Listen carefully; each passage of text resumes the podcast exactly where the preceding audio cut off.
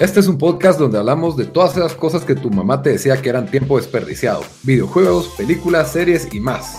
Somos tres amigos de toda la vida que hablamos apasionadamente de todo lo que nos gusta y más que mantenerte al día con noticias, vamos a compartir nuestras experiencias y recomendaciones.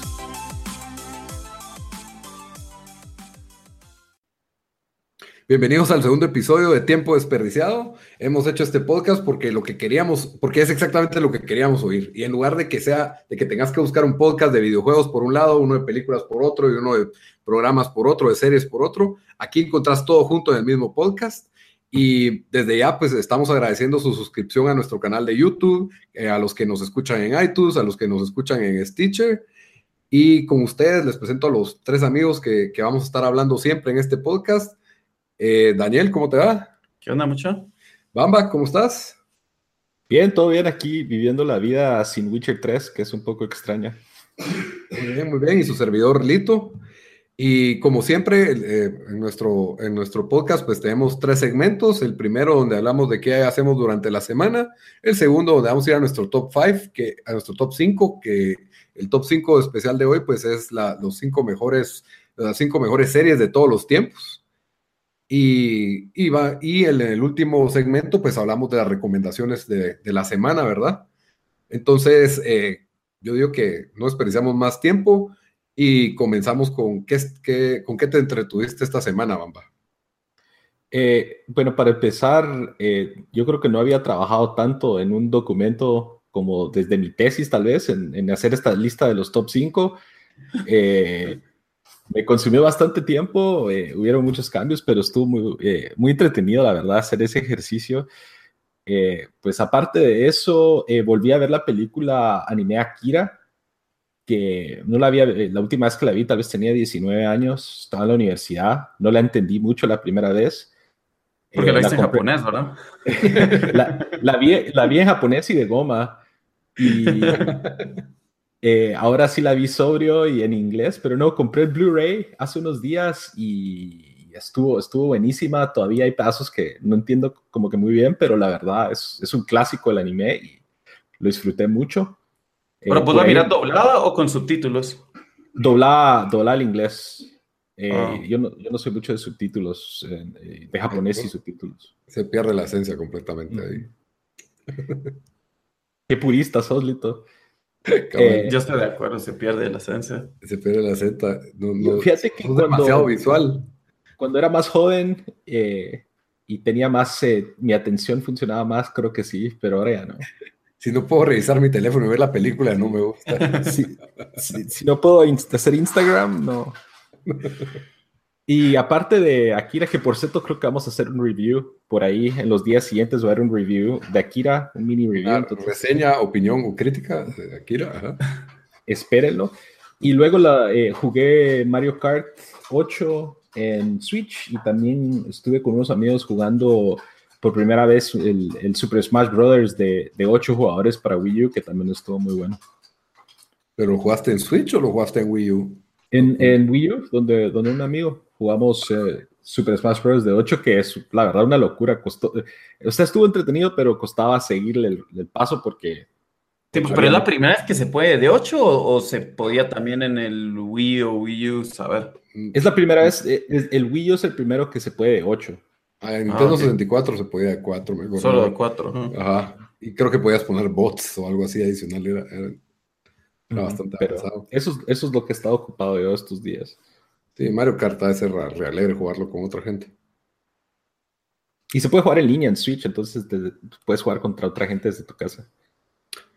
Está bien, está bien. ¿Y Dan, ¿qué, con qué te has entretenido esta semana? Bueno, yo esta semana de videojuegos, la verdad, solo PUBG, el día que, que jugamos y hablamos de eso bastante el, el, show pasado, pero sí, primera vez que lo, que lo juego yo y, y sí es mejor que, que Fortnite Battle Royale, que es el que yo juego porque ese es el que está en PlayStation 4, eh, pero me gusta más que es un poco más, más realista y, y, sí, o sea, jugar ese juego uno, uno...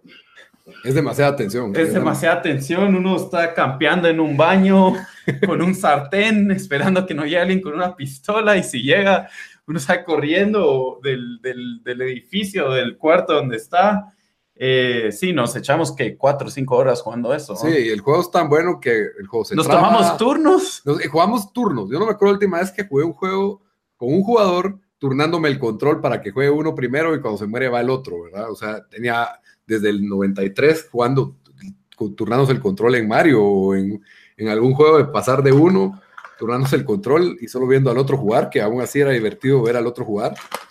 Eh, también que cuando ya estás en el top 10 de sobrevivientes te da taquicardia jugando ese juego porque lo que te ha costado llegar hasta ahí y sabes que en cualquier momento te vas a morir. Definitivamente es súper tenso el juego y, y, a pesar de que el juego tiene tantos defectos porque tiene un mal control, tiene, tiene las gráficas no son la gran cosa, el juego se traba, el juego laguea, aún así el juego es bueno, entonces es un indicador que lo que manda en ese juego es la mecánica y es lo que a todo el mundo le gusta. Es una mecánica simple, pero todo el mundo está traumado con ese, con, con ese juego. Eh, sí, bueno, yo, hice eso. Ajá. No, es, de hecho, ese, ese maratón que ustedes hicieron, yo todavía regresé de Emo Night y jugué, creo que dos juegos, con dos partidos con ustedes de PUBG. Sí. Sí, jugaste, jugamos en dúos, ajá. Esto, como a las 2 de la mañana, pero y no hay nada como en PUBG cuando caes en el paracaídas y no encontrás nada en la casa y tenés que salir corriendo sin armas. A otra casa. y eso no encontrás nada. Casa. Y después ya sabes que, que, vas a pisar. Porque... Lo único que encontrás son unos pantalones y una camisa de rayas de Where's Waldo. bien. Y bueno, aparte de eso, también vi la película Wizard of Lies que eh, salió el año pasado, en el, bueno, 2017, salió en, noviembre eh, en HBO. Es, es la película de Bernie Madoff, de que es el que hizo prácticamente la estafa más grande de, inversiones que, de la historia, más de 60 billones eh, de dólares fue la estafa. la historia de él salió, lo arrestaron en el 2008, así que fue medio reciente. Em, en la película sale Robert De Niro y Michelle Pfeiffer. Y la verdad es una película que, que yo pues, que recomiendo, ¿verdad? Eh, creo que hace buen trabajo de, enseñar qué pasó esos últimos días. Eh, hay buenas actuaciones, aparte de, de, Niro y de Michelle Pfeiffer. Eh, los que actúan como sus hijos también actuaron muy bien. Y, y sí, solo es, película que, aunque sí se siente un poco como de esas películas hechas para tele, eh, pero igual, igual es buena y vale la pena verla. Yo detesto a, Bernie Madoff porque él invirtió, parece que el dueño de los Mets, metió el dueño de los Mets metió dinero en, el, en, la, en, la, estafa de Madoff y de ahí él tuvo que pagar dinero después de la investigación del SEC y, y, supuestamente que los Mets no han gastado porque el, el, dueño no quiere gastar dinero porque tuvo que pagar un montón de dinero por lo de Madoff, entonces... Ese porque le están pagando a Bobby Bonilla todavía. Un millón cada año por los últimos como 20 años.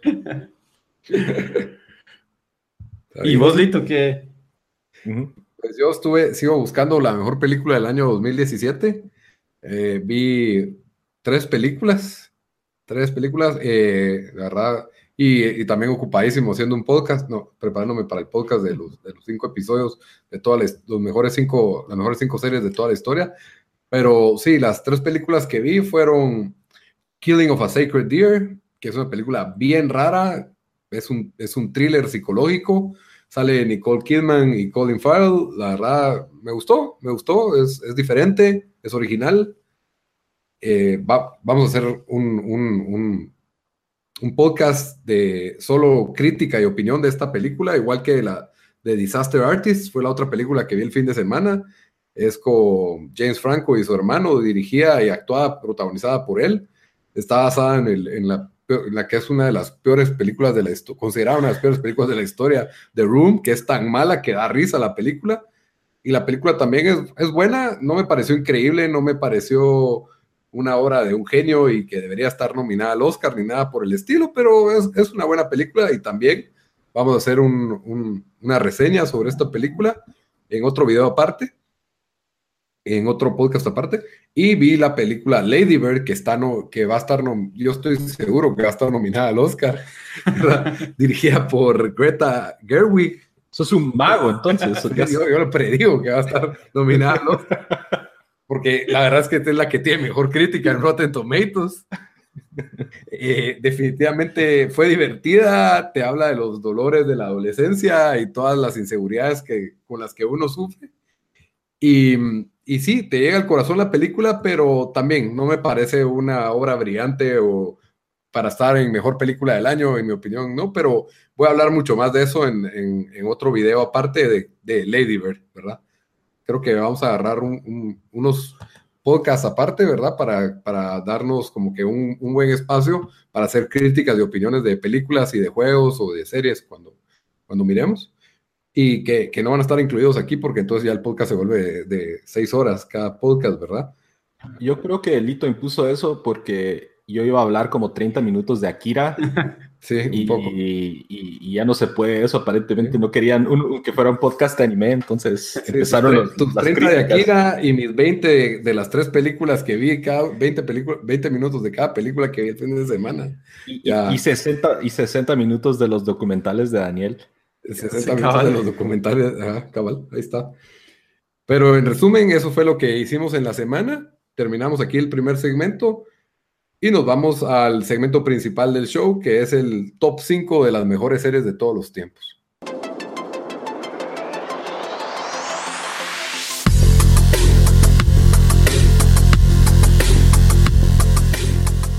Eh, para los que nos están escuchando, aquí no, no somos mediocres, no vamos a ser el top 5 del año, aquí somos más ambiciosos y nos tomamos la tarea épica de hacer el top 5 de mejores series bueno, realmente son series. restricciones. o sea, puede, ser eh, caricaturas, pueden. O sea, puede ser shows de que duraron un año. Pueden ser comedias. Miniserie. Sí, miniseries. Y, y cabal, top 5 de series de todos los tiempos. Y más que todo son series favoritas. Yo creo que. Sí. Porque no, porque si vamos Como es todo top. Cabal. Top 5, lo que sea. Sí. Y la verdad es que fue bien difícil. Fue como que si a un papá los, lo pusieran a escoger entre uno de sus hijos para sacrificar ese, ese, sacar a ese 6, la verdad me dolió. No sé, no sé cómo fue. ¿Ustedes usaron alguna, algún método para escoger sus 5, alguna mecánica de descarte? Yo, o sea, dije, bueno, ¿cuáles son las que he visto más veces, o sea, que repetí, ¿verdad? ¿Cuál hoy me pondría, o sea, me pondría a ver otra vez? Qué fácil pudiera ver desde el principio a fin. Y al final dije, bueno, voy a dejar que, que, el dinero hable, ¿verdad? ¿Cuál de estas, o sea, cuál de estas me compré la temporada entera? Eh, ah, le invertiste más. Ajá. Mm. Y, y, obviamente, ¿cuáles te deja, o sea, te afecta más emocionalmente? De, o sea, de cierta manera, porque algunas que no, pero sí, yo, yo más o menos eso sé, pero sí, o sea, solo hacer el, el top 10 para bajar al top 5 fue, fue difícil. Y, como, al igual que la semana pasada, que el, que el podcast anterior, eh, ni uno ha visto la, el top 5 de, de, los demás, así que hoy, hoy, que las, hoy que los mencionamos, pues nos vamos a enterar cuál es el top 5 de cada uno, aunque lo más vamos a tener un par de repetidas por ahí. ¿Y vos, Bamba, qué, más o menos qué mecánica usaste o qué método? La verdad, yo al principio empecé como que tratando de entrarle como que si estuviera viendo como que repasando una lista de Óscares, ¿va? ¿Cuáles tienen los méritos artísticos?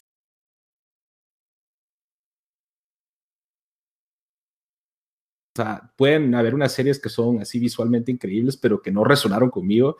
Entonces, eh, para mi listado dije las series que me, eh, que me hicieron sentir algo, ya sea risa, tristeza, miedo, qué sé yo, eh, las que he visto más veces, y yo siento que últimamente, eh, por último, las que me, las que yo como que les encuentro un valor emocional, esas son, entonces esas agarré de top 5 y que tal vez no son las mejores en algunos de los diferentes aspectos, que, pero, pero personalmente resonaron conmigo. Entonces, Sí, como, por ejemplo Breaking Bad no entró ni en mi top 10, aunque es un show buenísimo. Me lo vi en un fin de semana, vi las 5 en, en, Thanksgiving, vi los, las 5 temporadas hasta las 6 de la mañana el lunes pero después, o sea, me pongo a pensar y digo, ah, no sé. yo no tengo ganas de ver esa temporada uno otra vez. Yo no, no, no. Si lo están dando en la tele, no me quedo viendo. Es increíble. Sí, sí, por eso, no. Y, y, digo, todos lo tienen que ver, pero, pero no es un show que digo, o sea, que me recuerdo un montón de, tal vez porque lo vi todo en cuatro días, ¿verdad? Y no tenía eso de que, de que tuve un año para pensar qué va a pasar en la temporada 2 y algo así. Es más, yo creo que si hubiera yo, yo la verdad creo que vi, sí, vi las cinco en un plazo de un mes o dos meses tal vez. Sí, pues. En fines de semana. Y, y creo que si hubiera tenido que esperar tanto, tal vez me hubiera perdido, pero lo que me gustó es que eran cinco temporadas. Yo ya sabía que esto tomaba cinco temporadas. Y a mí lo que no me gusta a veces con los dramas es que son indefinidos y se van volviendo una telenovela. Sí. Ah, yo, yo, mi mecánica fue igual. ¿Qué película o qué serie me impactó más en su momento? ¿Y cuál me sigue? O sea, si la vuelvo a poner, yo sé que me va a volver a impactar. O sea, que me va a afectar otra vez. Eso fue otro factor, ¿verdad? Y mm, Sí, básicamente eso sí, eh, eh, eh, esa fue la, mecánica que usé. Traté de descartar series que solo llevan una temporada, porque creo que eso va a decir mucho de una serie si puede ser buena durante dos temporadas. Pero sí, básicamente eso, eso fue mi, estándar. Pero antes de que empecemos con el conteo, les tengo una pregunta sorpresa, así aquí improvisadamente. A ver, un show que hayan visto bastante, no tiene que ser todo, no tiene que haber terminado, pero que les dé culpa admitir que lo han visto y que lo han disfrutado. Se valen series. Ah, fácil. Y que no esté en su, top, no esté en su top 5, por supuesto. Y porque lo vi bastante, o sea, leí que tres o cuatro temporadas. tiempo. Y otra cosa, si, si, entre si en su lista está si en su lista está Friends o está How I Met Your Mother, dejen de oír este podcast de una vez. Por favor. No son mentiras, lo necesitamos oyendo. La Friends era mi número uno. ya me voy a escuchar. Un gustazo, Daniel. Un gustazo. pues sí, ¿cuál es, cuál es tu, tu show culpable? Eh, bueno, aparte de los que uno mira de niño, yo creo el que vi de adulto y leí tres temporadas o cuatro, Revenge. Oh, logrón. O sea, la verdad, la primera temporada no fue mala. O sea, era interesante. Es, un show de calidad así inferior, pero sí. Yo vi la o sea, La historia es un poco interesante. Sí, Pero, pero ya los twists que hacen. Nunca he visto un show que trata tan difícil, tan, tan duro hacer 20 twists en una. Forzadísimo. forzadísimo y, sí, odio ese, ese... Pero viste tres temporadas. sí, vi tres temporadas y, y solo, es más, o sea, solo vayan a ver el, el, en Wikipedia, busquen de qué se trata ese show. Cuando lo leen, yo hasta me perdí viendo cómo terminó el show, porque sí quise regresar a ver, hey, cómo terminó esto. Y lees todo y es alguien que, se, que dice que estaba muerto, no, de repente está vivo y después no sé qué, es, es un idiota. Para los que no lo han visto, es, es Arrow en mujer Básicamente la primera temporada es, puro Arrow. Arrow a Rory Revenge y le cambió el personaje de Emily Vanderkamp, se llama ella. Esa chavita, era... A mí como me gustaba ella. Sí, es linda, sí, es linda, sí. ¿Y vos, Bamba? ¿Tu show culpable? Eh, pues tengo dos preguntas. Primero, eh, ¿cuentan series así de reality? Sí.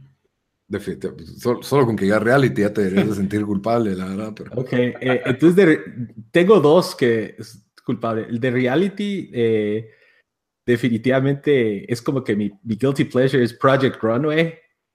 Eh, y, he visto como 10 temporadas de Project Runway, que es el, reality enteras. Yo vi como 5, así que no, no, está, no creo que... y, y es que compiten diseñadores y cada semana tienen un reto y tienen que diseñar un vestido o algo diferente y de ahí los van eliminando. Eh, no sé, siempre me, como que me, me, fascinó como que el proceso de cómo iban creando cosas, pero pues es un show de Bravo, que normalmente los shows de Bravo son así, no son, son guilty pleasure. Y lo otro, yo creo que serían todas las telenovelas que he visto en mi vida. o sea, así, el carrusel de las Américas enterrado así adentro de mi ser que ahora va a ser revelado en, este podcast. Es, por ahí te le vi Rebelde. No la vi toda, pero vi Rebelde, La Usurpadora. El otro día, de hecho, eh, te este, las vi enteras. O sea, era como que. Yo como le digo a mis amigos de aquí de Estados Unidos, creo que es parte de, ser latino, de, de, que uno le guste ese como tipo de, de, drama pero en mi casa siempre tenía novelas mi mamá y las paré viendo y es como que un guilty pleasure así, en serio. Yo creo que solo vi una novela en, en una telenovela en toda mi vida. ¿Me, recuerdas cuál? No sé, María tenía el nombre, pero deben haber 20. María, La, María la, del barrio. Esa puede haber sido. Lito, vos no mirabas Pasión de Gavilanes. la hija del mariachi, La hija del mariachi. Yo la terminé y sí la disfrutaba, me acuerdo yo. Fue, fue, muy buena, muy buena serie. Bailito, ¿cuál es tu serie así de que te da algo de vergüenza La verdad es de que se me ocurrió la pregunta porque he estado viendo una serie que sí me da vergüenza admitir, que se llama Supergirl. Y ah. Está, es, ridícula la serie. Pero es considerada ridícula también por, por críticos. Y... Mira, probablemente le guste a niños de 14 años y de 13 años, pero, pero sí, las tramas, los efectos, los malos parecen de Power Rangers, parecen malos de Power Rangers, la... De, de repente, pues, típico triángulo amoroso de que le gusta, le gusta Jaime Olsen, el personaje clásico de Superman, me gusta porque yo soy fanático de Superman y decidí darle una oportunidad a este show. Y, no, si es totalmente cursi. eso sí, me parece una alternativa que es un show que puedes ver solo un episodio te es una historia completa en un episodio, como que si fuera una caricatura de, Superman que me has usado en la mañana. O sea, sale un malo, Super Chica usa sus poderes. Ah, y no solo eso, hay trabajo en equipo, que es la lección de todos los shows. El trabajo en equipo es lo que cuenta. Entonces tiene su lección y su moraleja, su, ¿En qué canal, lo, era, era originalmente de CBS y lo compró Warner. Y en la segunda temporada es donde empiezan estos twists raros de que primero sacan a la jefa, eh, cambian la base del lugar y, la línea para decirlo es, ah, no te habíamos dicho de este edificio donde trabajábamos también y van a esta nueva base que es como que mejor. Y, y ahora resulta que la hermana de ella es lesbiana y sí, tiene este tipo de cambios que que ahora como que ya tiene una que otra escena subida de tono, por así decirlo, ¿verdad? Que no tenía antes, como que lo quieren hacer más, más oscuro, más... Que, que, a mí parecía que tenía su encanto, pero sí me da vergüenza. O sea, yo no podría sentarme a ver con alguien más Supergirl y lo, y lo, lo uso de fondo más que todo, la verdad no, no le pongo mucha atención. Y... estás campeando en PUBG. Cabal, cabal. Eh, Instagram. Es un, es un, show de, es un show de relleno, definitivamente, pero sí, sí me da pena. Y, entre ellos también podría tener The OC, es otro. Pues, ah, pero The OC era bueno. No, malísimo. era como una novela. ¿Cómo se llama? de El, el, el, el, que XOXO, ¿cómo se llama? Gossip Girl. Gossip Girl. Qué porquería de programas, pero, pero sí, me, acuerdo que vi una temporada y... Salían ahí buenas chiquis. Eso sí. Sí, cabal, pero solo. Te atrapa porque querés ver qué pasa con estos millonarios que tienen problemas en su vida, mucho más chilenos ¿Sabes? que los también es este Riverdale. Ah, ya, me contaste, que es el de Archie, ¿no? el de. Archie, pero es, como Archie, pero ahora con misterio. Es Archie Dark. Es Archie Dark. Es Archie mm, Dark. No, o sea, me, no tengo. Archie... Archie es un cómic viejo que tipo de los 50 que si lo ves lo vas a reconocer. Aquí me lo, están, lo, estamos googleando aquí. O sea, tengo el nombre, pero no, no me recuerdo. Archie y Vicky, Vicky se llama la novia. Verónica. Verónica, Verónica. Ah, sí, sí, sí. Ya, ya. Ajá. Ok. Es como que el, el, reboot oscuro de Archie. Sí, a, ver si dura dos temporadas. Bueno, nos vamos con el Sí, ahora, sí, ahora sí que ya dijimos lo que nos avergüenza, vamos a decir lo que nos, realmente nos gusta. Bueno, eh, vamos, empezamos con tu número 5. O no vamos a ir con menciones. Ah, menciones honoríficas, menciones honoríficas. Ah, va. Eh, mi primer mención honorífica es La Rosa de Guadalupe. No, se eh, no, aquí van. Tengo una lista larga, no me voy a meter a detalles de cada uno, pero eh, eh Reno 911, súper chistosa. Ese fue mi Halloween costume hace, hace dos años. Se trata de unos policías, el, el mero policía es gay y es así como que bien descarado. Eh, es bien chistosa, era de Comedy Central, buenísima. Eh, de ahí tengo los, los expedientes X, los X-Files. La razón por que la dejé afuera me gusta mucho, pero no la he visto entera. Entonces, entonces la dejé afuera de los top 5. Eh, Trailer Park Boys, una serie canadiense de comedia muy chistosa.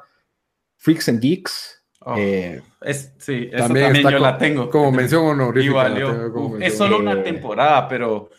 Una temporada increíble. un minuto. Tenemos que hablar es, un es Brillante, es brillante, Freaks and Geeks. Si no han visto Freaks and Geeks, tienen que ver. ¿Quién, ¿Quién, fue el que la escribió? Eh, Judd sale James Franco, sale Seth Rogen. ¿Quiénes más salen? El, el canche alto de How I Met Your Mother. Sale la, la chasta bonita que ahora está saliendo en otros shows. Linda Cardellini. Carlini, sí, ella sale en Bloodline, sale, sale esposa de iHawk en Avengers. básicamente salen todos estos cuando están en, en el colegio. En el colegio, ¿verdad? Y, y hay diferentes personales, personajes, eh, los nerditos, los que juegan... Los moteros. Eh, deportes, cabal. Sí. Es, es, así, esa, y es solo 19 episodios, porque lo cancelaron después de una temporada. Y está en Netflix, así que está no hay excusa para verla. Hay, hay, que verla. Hay que verla. Eh, y te hace identificar, son cosas del colegio.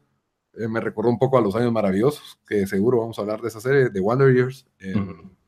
Buena, buenísima. Bueno, y el resto de mi lista tengo Arrested Development, eh, Los In-Betweeners, que es una serie inglesa chistosa de adolescentes, Portlandia, eh, Survivor, Cowboy, Be Cowboy Bebop, Survivor, mucha, esas las he visto, he visto como 20, 20 temporadas de Survivor. Eh, no puede ser. Y no ha habido única... una temporada de Survivor donde reúnen a los ganadores de Survivor para. Cada, cada tres hay, creo. Cada como tres o cuatro hacen como que Survivor All Stars y sacan a los ganadores o los que fueron así como que tuvieron momentos así icónicos. Bien recordados, ajá. Eh, Cowboy Bebop, la dejé afuera también, es mi serie anime favorita, eh, increíble. Eh, Workaholics, Community, buena. Friday Night Lights, eh, Twin Peaks. la serie Friday Night Lights es buenísima. Twin Peaks. buena. Solo una nota de Twin Peaks. Yo, yo, siento que es una muy buena serie, pero yo siento que no, ha sido sobrevalorada en los últimos años. O sea, es muy buena. ¿La de los noventas o viste la reciente? La de los noventas, no he visto la reciente. La reciente dicen que está muy buena. Pero no y de ahí tengo eh, Parks and Recreation y American Horror Story. Bastante, bastante comedia y diste el spoiler de que no va a haber anime en tu top 5. Sí, ya di el spoiler, no hay anime en mi top 5. Está bien, está bien. Entonces, no, ¿vamos con tu 5 o nos vamos a las menciones honoríficas de, de tu... Demos las menciones. Mías, okay. Vamos a, las menciones. ¿Dan? Bueno, yo, yo tengo igual Freaks and Geeks. Tengo Chappelle Show, que. ¡Hala, qué chistoso! Tres semanas, o sea, tres, tres semanas. Tres, tres temporadas. temporadas. Uf, o sea, esos kits son sí, icónicos. Reír, sí. Son, o sea, se duele el estómago. La, la, verdad, pensé poner mi top 5, pero, pero sí, ese, ese top 5 fue, fue duro hacerlo. Y ese skit de Rick James es. Sí, el, el de Rick James, el Hollywood Stories con, eh, con, Charlie hermano, con Charlie Murphy. Eh, bueno, después puse Game of Thrones, que la única razón por qué no entró en mi top. ¿Qué? Por la única razón por qué no entró en mi top 5. Eso sí, fue, es tu lista ridícula. ¿eh? ¿Ya? Fue porque después de la primera temporada que vi el, el show de tele, me, me metí a, met, a, leer todos los libros porque quería, quería saber qué pasa. Y la verdad, ya en las últimas temporadas, el show todavía me gusta, todavía lo miro, pero creo que los libros lo superan en, en ese sentido. Y es como que Sí, por eso, solo por eso no entra, porque ya estoy esperando más la historia en los libros que, que el show. Eh, después puse The Walking Dead, que la verdad la, las últimas temporadas lo dejé de ver, pero creo que esas primeras, especialmente la primera, fueron, ese primer episodio es, es buenísimo. Después, eh, los tres que sí me dolieron no incluirlos en el top 5 fue Los Sopranos, que lo he visto dos no o tres veces. Top 5, oh, no. Yo creía que ese iba a estar. Sorpresa. Es que o sea, no ha, no ha tenido ese, ese, impacto emocional que tal vez otros tuvieron, pero bueno, es, esas... La sorpresa es que Daniel metió la familia peluche en lugar de los sopranos. no, eh, Sopranos está siempre en el top 5 list o top 3 de un montón de, de, de, de, de listas sí. que han encontrado. O sea, esa serie hay que verla. Después, The Wire me dolió un montón sacarla. Otra serie ¿What? que... Sí. No, está, no sé ni qué hay en esa lista. ¿Qué hay en esa lista? The Wire, eh, The Wire se trata de, eh, la verdad es un show brillante, se trata de... Eh, Idris Elba cuando tenía 20 años. bueno, no solo policías, pero policías, maras, el sistema educacional, eh, el, el, político en, basado en la ciudad de Baltimore, en Estados Unidos. Entonces hay mucha corrupción, mucha violencia. Sí. Y la verdad es... es eh, a lo HBO. Super sí, es de, de, de HBO. O sea, ese, ese show hay, hay, hay, que verlo. También es otro show que si buscan eh, listas de los mejores shows de todos los tiempos, siempre estar en el top 10 The Wire. Y después otro que me volvió sacarlo fue The Office, porque uh, o sea, hay pocos sí. episodios que uno mira a veces donde, donde no te matas de la risa. Sí. Obviamente cuando se fue Steve Carell ya, pues, ya era difícil que el show lograra mantener ya no fue lo mismo, pero, pero otro show que, que sí que me volvió a sacarlo de mi top 5 y, y esas son, son mis menciones. ¿Vos, Dito? Eh, bueno, eh, tengo una lista como de 10 ahí, menciones honoríficas. 18 está listo. De las 6 a la 18, ¿verdad? Eh, no, la que, de las que sí voy a hablar, pues es, obviamente está Freaks and Geeks, que ya, que ya hablamos un poco, definitivamente es una joya esa, esa serie por los pocos episodios que tiene. Eh, son icónicos, tiene escenas que me dolió el estómago, la risa, y tiene escenas donde casi lloras, tiene escenas con las que te identificas eh, de esa crisis de adolescencia por la que muchos hombres pasamos. Pero bueno, en, la, que la que dejé fuera yo fue Fargo. Eh, esa, es una serie, van por la, tercera, temporada. tercera, temporada. la cual empecé a ver y está muy buena, no la, no la he terminado, pero me encantó la primera, pero la segunda temporada, yo podría decir que es casi que como una de mis películas favoritas, de casi, casi. Y uno no tiene que ver la primera para entender la, segunda. O sea, son historias separadas, son, como miniseries. Correcto, pero es tan buena esa segunda temporada. Es, es, es, como que la historia policíaca perfecta. Tiene un misterio policíaco, tiene un buen personaje, te, te atrapa. Es una historia sencilla que se va enredando, pero pero es increíble. Eh, y el soundtrack de esa película y la dirección es, es muy original. Lito, eh, ¿qué, ¿qué, tanto tiene relacionado con la película o es algo bien diferente a la película? Porque la película es muy buena, es de los, de los hermanos Cohen, que son los mismos de Big Lebowski.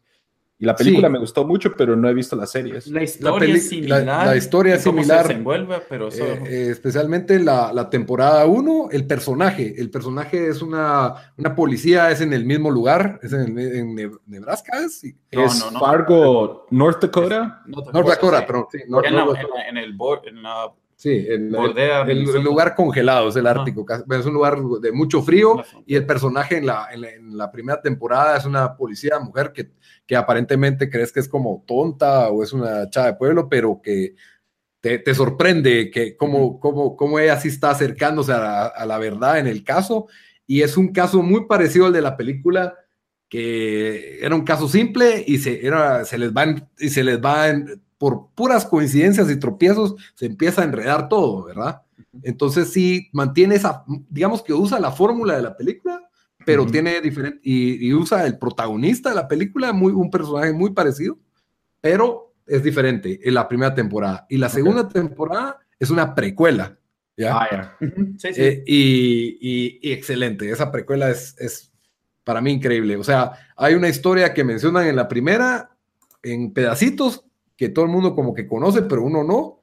Y en la 2 te dan esa historia y esa historia vale la pena verla. O sea, yo le recomiendo a todo el mundo, no quieren perder mucho tiempo porque no le gusta invertirse, miren solo la segunda temporada, la verdad. y esos son 10 ah, episodios. hablé demasiado de esa mención honorífica Fargo, pero sí fue, fue duro. Eh, Stranger Things, la verdad, es un favorito de todo el mundo, eh, es nostálgica, te atrapa.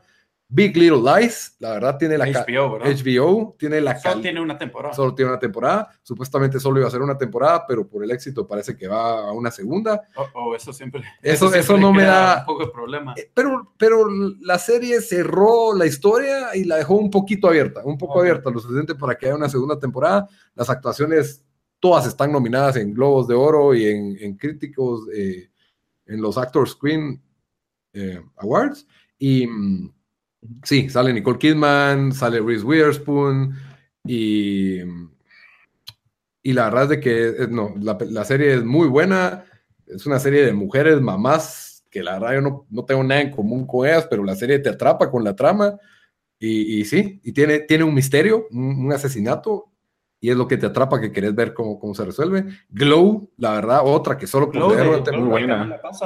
Luego es de Netflix ah. y es de estas chavas que hacen lucha libre y fue súper chistosa, súper original. pues entonces a vos te tiene que gustar, vamos, ¿no? No, es buenísima. Es, es, basado, o sea, el nombre Glow es un acrónimo en inglés, es Gorgeous Ladies of Wrestling. Entonces lo basaron en ah, una empresa de los ochentas que era así de, de, mujeres luchadoras, pero es una historia así totalmente como que inventada. Muy buena, la verdad, también estoy de acuerdo con Lito en esa. Y por último, no voy a decir todas las, de, las, que casi llegan, pero quiero mencionar dos de los ochentas, que la verdad es que miraba con mi papá, y mi papá es alguien que no tiene mucho, mucho span de atención para ver series o películas o de estarse quieto, porque él es medio trabajólico, pero sí me acuerdo de, él, de, estar viendo con él MacGyver. MacGyver no, no, no fallaba, MacGyver con su ingenio y con eso todavía lo dan en el canal 13. de No, ya Guatemala. Ya, Ya no. no. Ya no. Y Alf. Alf, Alf. siempre nos dio risa y si me cacho una repetición de Alf, me quedo viéndola. No podría haber un maratón de Alf, pero si me encuentro un episodio de Alf, me quedo viendo y me da risa. Es, es- es- es- un extraterrestre bien carismático y chistoso y usa los mismos chistes en todo el show, pero, pero Y sí, se- me, sí, me gusta. Le gustaba comer gatos. Cabal, saltar a los gatos. Es- Y tenía Tengo- ocho estómagos. Tengo un vistazo a dos de, de los que sacó Lito que no mencionó y uno de ellos se ofende. Ah, sí. El último. South Park. ¿Por ¿Quién? te hablas de South Park? ¿No está en tu top 5? No, no está en mi top cinco. ¡A la gran! ¿Qué- Show, qué vos- vos- diablos? vos no- vos no Mucha, tenés a escriban al Twitter, estamos buscando un nuevo anfitrión para reemplazar a Lito. Si les gusta la gustarle South película, Park.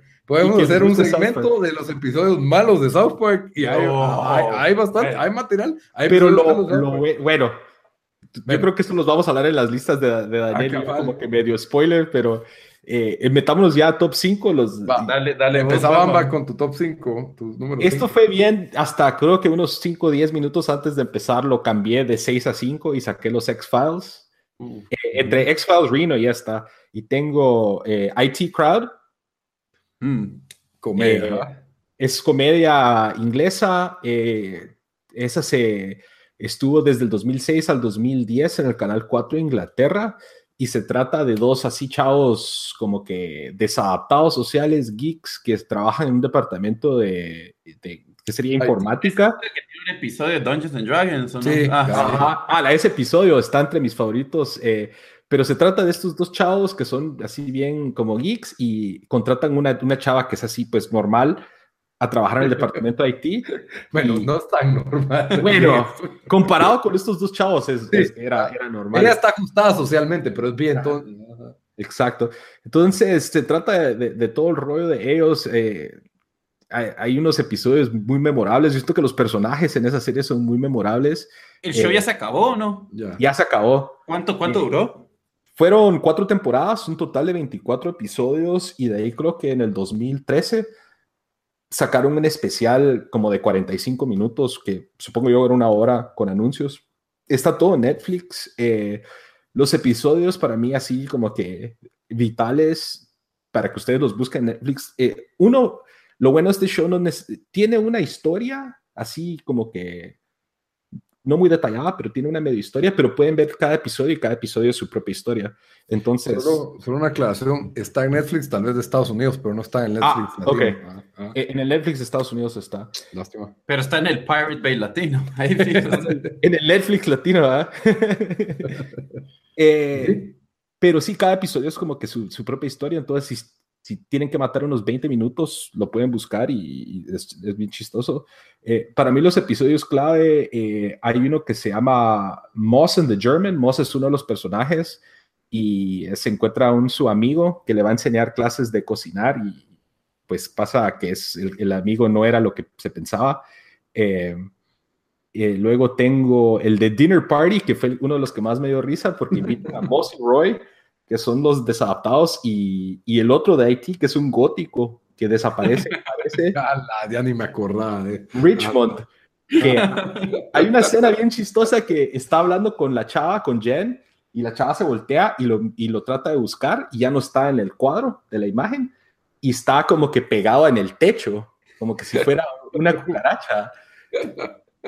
O sea, entonces ellos van a, la- a- a una cena, a un dinner party que está just- va a estar Jen y sus amigas. Y una de las escenas más chistosas, ella les dice que actúen normal y ellos como que se tratan de reclinar, pero se miran como que todos incómodos. Eh, no, buenísimo. Y el Sí, episodio que juegan Dungeons and Dragons, ese es el mejor. eh, se llama Jen de Fredo, que es como eh, Fredo de, de, de Good, de, de- del padrino. Entonces ella tiene que entretener unos cuates que, que creen que van a ir a, a- a- Un strip club. a un strip club, al baile exótico, pero ella los lleva a jugar Dungeons and Dragons con los chavos de IT y es bien chistoso. Es, es brillante ese show. Ahora es de que sí, el- cuando quieren aparentar, Sí, yo- en- yo- en- encajar con hombres y se aprenden diálogos de fútbol solo Ah, para encajar Sí, con. creo que vi ese episodio. Siempre. Yo vi ese y el de Dungeons and Dragons. Ese es- Ese episodio, ajá, que tienen, que, que lo busca en línea, llega el, el, el- el chavo del correo y qué vergüenza Arsenal a la noche, ¿verdad? Que no sé Ah. qué. ¿Por qué no meten a Walcott? Decía así. Bueno, muy bien, muy bien. Dan, tu número 5. Va, este, este fue el que yo también debatí más, no sabía si incluirlo o no. Eh, y bueno, está entre, entre The, Office, The Wire y, este, pero el show, o sea, es buenísimo. Es un show que uno siempre, cuando hablas con alguien, lo, hablas de ese show o, preguntas, hey, ¿a usted este show? O lo estás recomendando. Friends. Eh, Big Bang Theory. Cabal. cabal. eh, Saved by the Bell, no, sí. Eh, It's Always Sunny. Ah, qué buen show. Ese está en mi lista también. Está, está en tu top 5, no está en el mío, está en eh, mención honorífica. Eh, lo, tuve que incluir porque el show da demasiada risa. Eh, ya van como por la temporada 11 o 12 y el show ha mantenido la calidad, o sea, sí, sí ha mantenido la calidad, y, y, la progresión. O sea, ha habido porque un montón cuando hay shows de tantos tiempos, especialmente cuando son así de comedias, eh, se quedan estancados los personajes. Y en It's Always Sunny, o sea, no ha pasado eso. Con Dennis se ha vuelto más creepy, más loco. Em, y parece que esa es la intención de ellos. Se ve como, eh, cómo, se cómo han descendido entre cada uno de sus locuras o vicios. Dennis era el ajustado social y ahora ya, demostró que no es que él está tan desajustado como. O sea, de, bueno, de mis episodios favoritos está el, bueno, The Dennis System. Ya, sí. Eh, y, y, bueno, si vos lo tenés, Bamba, podemos hablar un poco más después cuando vos llegues a ese, pero, pero sí, o sea, lo, tuve que incluir. Vos tenés más alto, entonces hablemos he, he, he comprado t-shirts, he comprado los DVDs. Eh, es, sí, es, es, es, demasiado bueno ese show. Lito, vos lo tenés It's Always Sunny en tu lista. Mención honorífica. Ah, la gran, no puedo creer. Ese y South Park, ¿qué serán los dos que yo creía que íbamos a tener los tres? Sí, no, no, yo creí que íbamos a tener Game of Thrones, pero bueno. Está bien. Ah, bueno, mi, mi número mi número 5 es un poco en la línea del, de, show culpable, la verdad. Porque no lleva solo dos temporadas, se llama, se llama Love, Love, y es básicamente una comedia romántica.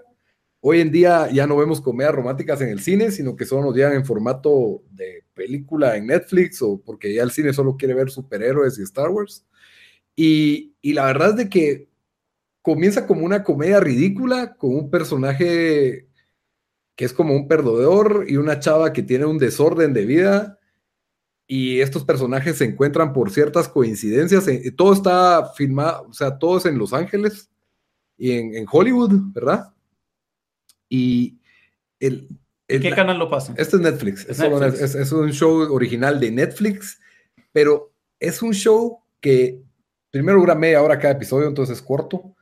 Te, los comes y, y no es tanto de que cada episodio sea memorable, sí hay episodios memorables, pero toda la historia va teniendo un arco en que empezás viendo este show que es como un sitcom medio romántico, que bueno, no, no es romántico al principio, se va volviendo romántico, pero empieza a tener un arco bien serio de, problemas verdaderos que tienen estos personajes entre adicciones, entre inseguridades, pero el show, yo paré gritándole a la pantalla, o sea, hay un episodio en la primera temporada en donde estás sudando de la tensión de qué va a hacer este idiota con esa mujer en, una cena y, es, porque es súper incómoda la escena y el otro es en la segunda temporada yo le grité a la pantalla con lo que estaba pasando. O sea, es un show que yo estaba a las 3 de la mañana emocionado y que vino la segunda temporada y yo estaba emocionado por verla y eso me genera anticipación. Por parte por lo que yo no puse, por ejemplo, It's Always On en Filadelfia es que me gusta, y, pero me decís que ya salió la nueva, ah, va, la voy a ver, pero no, no tengo esa anticipación igual que, que South Park. No estoy como que, ah, ya quiero ver, tal vez porque ya me acostumbré y tal vez los, los tomo por garantizados. Pero Love es un show que, parece convencional, pero tiene un arco y muy parecido a la línea de Master of None, solo que Master of None en Nueva York, que realmente tiene muy buenas actuaciones y tiene momentos muy chistosos. Es un tipo que está tratando de, ser un escritor en, Hollywood, pero para mientras trabaja como tutor de, niños actores y los niños actores lo maltratan y le pasan encima. Y la otra, pues es una chava que está, es, es esa chava problemática, bonita, que está acostumbrada a salir con drogadictos, contra tipos de banda y que como que quiere darle un chance a este tipo que es un tipo bueno, ¿verdad? Entonces todos los problemas que paran teniendo cuando le dan un intento a esa, a esa relación, ¿verdad? Sí, eh, la verdad súper recomendado, se va rápido. ¿Cuándo salió? Solo hay este, dos temporadas, salió en el, en, para febrero del 2016. Okay, pero van a ser una tercera, entonces. Sí, está firmado, está, ya está firmada la tercera eh, temporada, va a salir este año, en el 2018, en marzo, y es la última temporada, por lo cual es un show de tres temporadas, va tiene un arco, va a tener un principio, un desenlace y un final, y eso es lo que me gusta. No me gusta la idea, o sea, con la comedia lo acepto, porque lo que me importa es que me haga reír, como es Always y no tiene que tener un arco, no tiene que tener una historia. Pero cuando el show ya está teniendo drama, me gusta que tenga un final la historia, y eso es lo que nos, nos, va a dar este show, ¿verdad? Espero que, que, la tercera temporada no desentone, pero definitivamente lo, lo recomiendo. Ok. Ah, bueno, Bamba, tu, número cuatro. Eh, número, número cuatro, eh, tengo The Office, eh, la versión de Estados Unidos. Eh, pues que no se ha hablado de Office, eh, la verdad fue una de las series más así chistosas, eh, especialmente las temporadas como mencionaron ustedes antes con Steve Carell. Eh, pues este, este, show estaba, es basado en la serie inglesa de, creada por Ricky Gervais y Steven Merchant. fue del 2005 2013, creo yo. nueve temporadas, 201 episodios. y la verdad se trata como es un, es un documental de mentira, por así decirlo, eh, de una oficina que, que, vende papel. Entonces, de parte... no se ve como mucho, pero ajá. Eh, ajá, es una oficina que, que, lo que ellos venden es papel de impresora de papel. Y se trata de que el jefe es disfuncional, pero al final de cuentas tiene como que un corazón de oro, como dicen. Y de la dinámica de él con sus empleados y... Eh, no sé, o sea, es una de esas series que la, verdad. Los, cada vez el show son los personajes, la verdad, porque hay otros shows que, o sea, hay misterio, o sea, pero este, o sea. Sí, tiene un arco con la historia de Pam y Jim, eh, que va desde que él es solo el amigo y que ya está comprometida hasta que se paran casando. Sí. Y, y, de ahí, pues Michael, Michael Scott es el, centro. Los otros son personajes chistosos, accesorios, que, que ya sabes cómo son, ¿verdad? Dwight es y lo, chistoso de Michael Scott es que es, es, eh, es, por decirlo, un estúpido y él no sabe que es un estúpido. Exacto. Entonces, en su mente, él, él, es, o sea, todo lo, que, lo que más quiere es ser querido por la...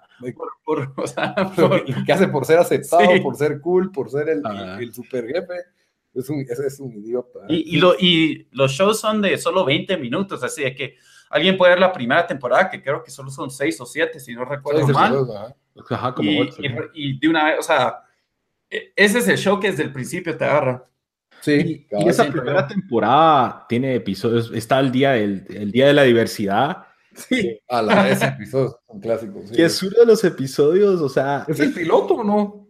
No, no, no, no, es como el tercer o tercer episodio, cuarto. Ese del Día de la Diversidad, o sea, como ustedes habían dicho, Michael Scott, que es el, jefe, él cree que es como que, o sea, él ahí se cree que él va a ser el que va a unir a todos y va a crear esta plática de, diferentes culturas y para diciendo cosas así bien racistas, ¿verdad? Pero él en su mente... Sin saberlo. sin saberlo. Entonces, ese episodio, el que cuando juegan básquetbol...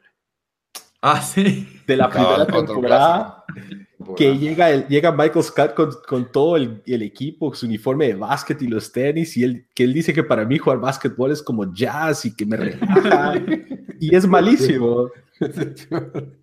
que juegan contra los de la bodega, creo. Ajá, juegan contra los de la bodega. Eh, y, o sea, por ejemplo, pone al, al, al, al asume que la persona, que la eh, African American eh, de la oficina, sabe jugar básquetbol. Cabal. Y, es, el peor, y es el peor del equipo. Y le dice, dice el latino, dice, ah, yo quiero jugar también. Y él dice, no, a ti te vamos a incluir para la temporada de base o si hay boxeo. es que era puertorriqueño, creo yo. Puertorriqueño. Entonces, yo siento que ese ha sido uno de los personajes individualmente en una comedia que incluso cuando los episodios no eran tan buenos, los momentos de Michael Scott se echaba al equipo el hombro, por así decirlo. Son brillantes, Yo, yo el, el, primer episodio que vi de eso, creo que fue cuarta temporada o tercera, eh, fue el episodio donde Dwight, al principio del episodio, como él es eh, el Marshall, el encargado, por si hay un fuego, es el encargado de organizar ah, qué van a hacer. entonces simula que hay un fuego en la oficina y le, le echa llave a todas las puertas para que todos se friquen. Y ese fue el primer episodio que yo vi dije, puta, qué buen show este, lo toqué desde el principio. Y, y sí, no, ese, ese show o sea, eh, y ese es un show que uno también puede ver con... Cualquier momento. no, y digamos, yo se lo puse a mis papás, que a ellos sí no les gusta ver shows que tienen mucha violencia o tienen sexo. Digamos, Game of Thrones no pueden ver ellos, ¿verdad? Pero les puse The Office y, y, les gustó un montón y sí, es, es, es, eh, es buenísimo. Sí, tiene un montón de frases famosas. Todo lo de That's What She Said. Ah, eso, los especiales de Navidad. El, cuando la ese, el primer especial de Navidad, eh, cuando, ¿cómo es que dice? Sorry, Jesus, your birthday sucked porque les cancelaron la fiesta. Buenísimo. O sea, no, o sea, yo creo que hay buenos episodios, tal vez hay temporadas donde hay unos episodios que no muy, pero hay momentos así clásicos. Y ya al final cuando se va Steve Carell, como que ahí sí ya se perdió. La boda de Jimmy Pam y todo eso. A mí, a mí la historia de Jimmy Pam me gusta mucho, es, es bonita, pues, o sea, es una buena historia, comedia romántica. Exacto. Bueno, ese es mi número cuatro el mío número 4 es, eh, que creo que va a estar en la lista de Lito, creo, o no sé, The Wonder Years. Sí, está en mi lista, está mi número, mi, ah, número 2. Ah, ok, bueno, vamos a hablar un poquito de esto, pero el show... Si quieres hablarlo ahorita, yo tengo un eje que, que voy a agregar después. Pero, ok, eh, para mí este es el show que en primera mi vida como que me, me, impactó, ¿verdad? O sea, sí, miraba un montón de otros shows, pero a esa edad especialmente porque lo, lo, miraba en Nickelodeon en las noches con los Nick at Night cuando lo pasaban. Eh, y era de un chavito de 12 años, es nostálgico el show, la música es buenísima. Eh, la música es de los 70, tiene Bob Dylan, los Beatles. Creo que uno se identificaba porque uno tenía esa misma edad y, y, está la chava que le gusta y son medios amigos, o sea, e, e, ese tipo, ese tipo de dinámica y, y, el show, o sea, por lo más que era un, un show en, en, en, Network TV, ¿verdad? En los estados, eh, también los tramas con que lidiaba, yo creo que a veces eran más, más fuertes que esperarías de un show así, ajá, más, más serios. Y, y, no sé, o sea, para mí fue el primer show que, que yo digo que de verdad me impactó y de que no me podía perder y, y como que resonó conmigo emocionalmente de cierta manera, ¿verdad? donde yo estaba... Eh, o sea, me interesaba conocer más de estos personajes, ¿verdad? No solo, no solo era un show que, ay, lo voy a poner y lo miro. Eh, Lito, vos, vos ¿por qué razones lo, lo, tenés ahí? Mira, yo lo tengo porque era un programa que daban, yo lo vi en español y lo miraba en, en, la tele nacional, creo que en Canal 13 lo daban, lo repetían los fines de semana. Y era aquel show que si lo estaban dando y estabas, no, sé, me recuerdo estar en, en, había una, a veces íbamos los fines de semana a una casa en la antigua con los primos y me acuerdo que prendíamos la tele y está, ¡eh! Están dando los años maravillosos. Y era todos irse a sentar a ver los años maravillosos. Y, y te matabas de la risa de, de, de, que. Y era un show serio, o sea, tenía sí. drama, tenía drama el show. Y, y al mismo tiempo era familiar, tenía lecciones de vida, o sea, era, era bastante positivo, era chistoso, porque te reías, o sea, de, las, de lo que le pasaba a Kevin en toda su juventud. Y lo otro es que tenía una dinámica única, que era narrado por el mismo protagonista ah, sí. en forma de adulto. Sí. Y bueno, de una vez voy a hablar, lo quiero hablar del mío, pero esa voz era la misma voz de MacGyver.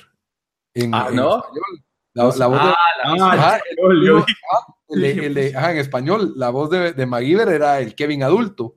Es este tipo que se llama Mario Castañeda, que es un excelente doblador, tiene un currículum. Ese es el que hace, en, sale en Dragon Ball Z. Ah, Goku. Goku.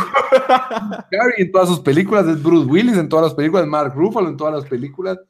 Y, y yo la, una de las razones por la que lo miraba es, hey, esto es como que la niñez de MacGyver, creía yo, cuando era bien, porque era MacGyver narrando su, su niñez. Entonces, que eso fue lo que me atrapó pero de ahí era eso, o sea, era un niño que tenía a la vecina que le gustaba y eran esas situaciones que yo no tuve, pero había querido tener en ese entonces, ¿verdad? Pero eh, sí, y, y, tenía a su amigo que era más nerdo que él y, y, y, la verdad él no era de los cool, no era de los populares en el colegio y, esas inseguridades, ¿verdad? Que crees que es el fin del mundo porque te sale un barro o crees que es el fin del mundo porque se van a enterar de la chava que te gusta y, y, lo otro, que por cierto, lo acabo de volver, lo puse solo para hacer esta lista y lo vi con la misma voz en español, porque ya no puedo oírlo en inglés, no, no, ¿Ah, no me serio? provoca lo mismo, porque yo lo, lo, lo asocié a esta, a esta voz, que el personaje ya, ya es de los pocos shows que yo prefiero verlos en español.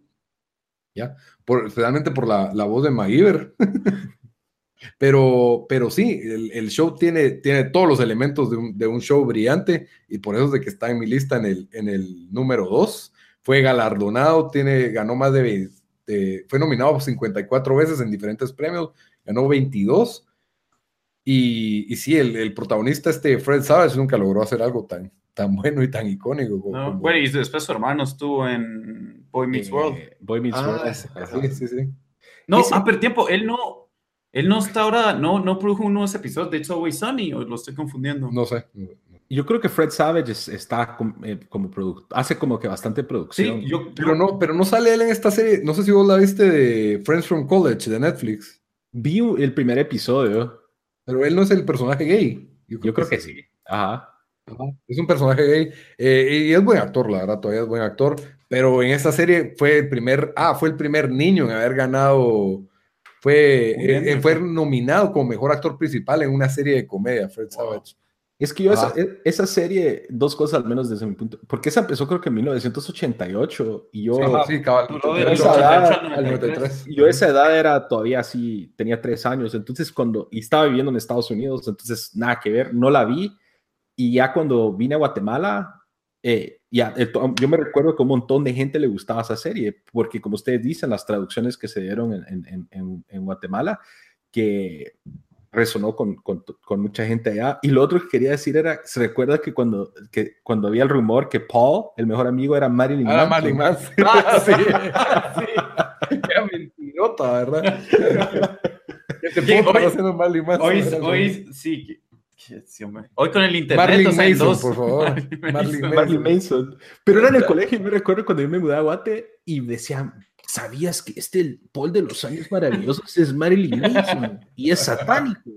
Ay, pues entonces el rumor no estaba allá o solo estaba aquí. No, eso fue cuando, eso fue en Guate. ¿eh? Eso fue en Guate, sí, yo me acuerdo de ese rumor. Eh, no, yo también me recuerdo del rumor. Lo que pasa es que aquí los shows venían atrasados, ¿verdad? Entonces por eso es de que yo, yo lo estaba viendo como, como venían.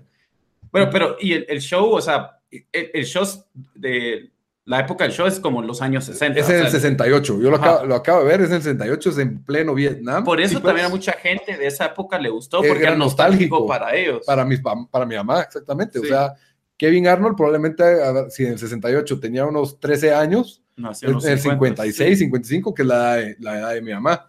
Entonces, por eso lo, a ella le encantaba. Y, y incluso el primer show Ojalá se trata de. No, no oiga este show, porque acabas de decir que ya tiene, pero. pero el primer episodio es sobre el hermano de Winnie que se muere en Vietnam y es ah, sí, hasta, no, sí. hasta te da ganas de, de, llorar, te conmueve. Y otro de los primeros shows es el papá de, de, Kevin discutiendo con el novio de la hermana sobre Vietnam, ¿verdad? Que el novio era un hippie diciendo de que era, ah, sí, que era una invasión, que era un abuso de poder y que imperialismo yanqui, y el papá que somos patriotas y que están peleando por la libertad. Y, y o sea, tiene contexto social, tiene, tiene, tiene es, es excelente ese show, es brillante.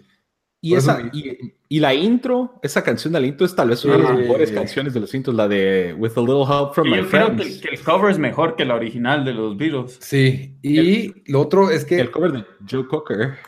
Ajá. Sí, y la, el problema, exacto, el show tiene tan buena música que por eso no había salido en DVD por un montón de años, hasta el 2014 que lograron sacar los DVDs. Con la música entera. Porque sí, el problema es que los derechos de la música son ya diferentes. No, son, sí, por eso diferentes. Que Tony Hawk lo sacaron. Si lo sacan ahora, no pueden tener la música de, del original. De los, Exacto, es un problema con los derechos de la música porque tenían más de qué, 11 canciones de Bob Dylan, no sé cuántas canciones de los Beatles, o sea, era una, o sea, ninguna película podría tener ese soundtrack hoy en día. Y, sí, y, está, gastarían más solo en. Incluso tuvieron que usar covers en, de las canciones en los DVDs, está un poco cambiado a la serie ah. original, pero trataron, pero dicen que casi no se nota, o sea, en, cuando tuvieron que usar covers, pues no se nota mucho. Pero sí, no, bueno, por eso es que se a comprar los cassettes en eBay. A, para a buscar los VHS o en YouTube, yo la encontré en español, por si la quieren ver en español no se mira así perfecto, ni tiene el sonido perfecto, pero ahí está, Kevin Arnold, adulto con la voz de, de Maguire. vale okay. la pena ver. Ah, bueno, Bamba, tu número 3. Eh, bueno, Lito no iba a ser no, espérate, como no, mi 4. Ah, tu 4. Ah, sí, sí, ¿verdad? Perdón. Mi 4 es una serie no muy conocida que se llama Seinfeld.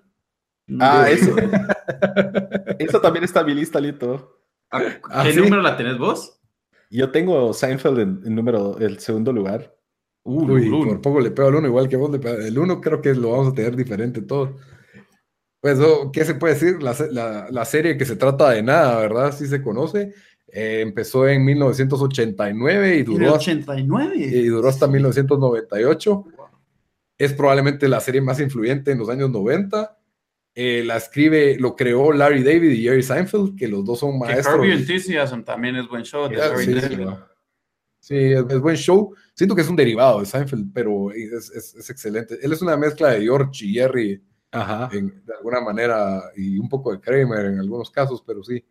Es, el, el, show de Seinfeld no tiene un arco, pero lo que me encanta es de que te encontrás ese show a las 2 de la mañana y te quedas viendo ese show. O sea, te acordás del episodio, te acordás de las estupideces.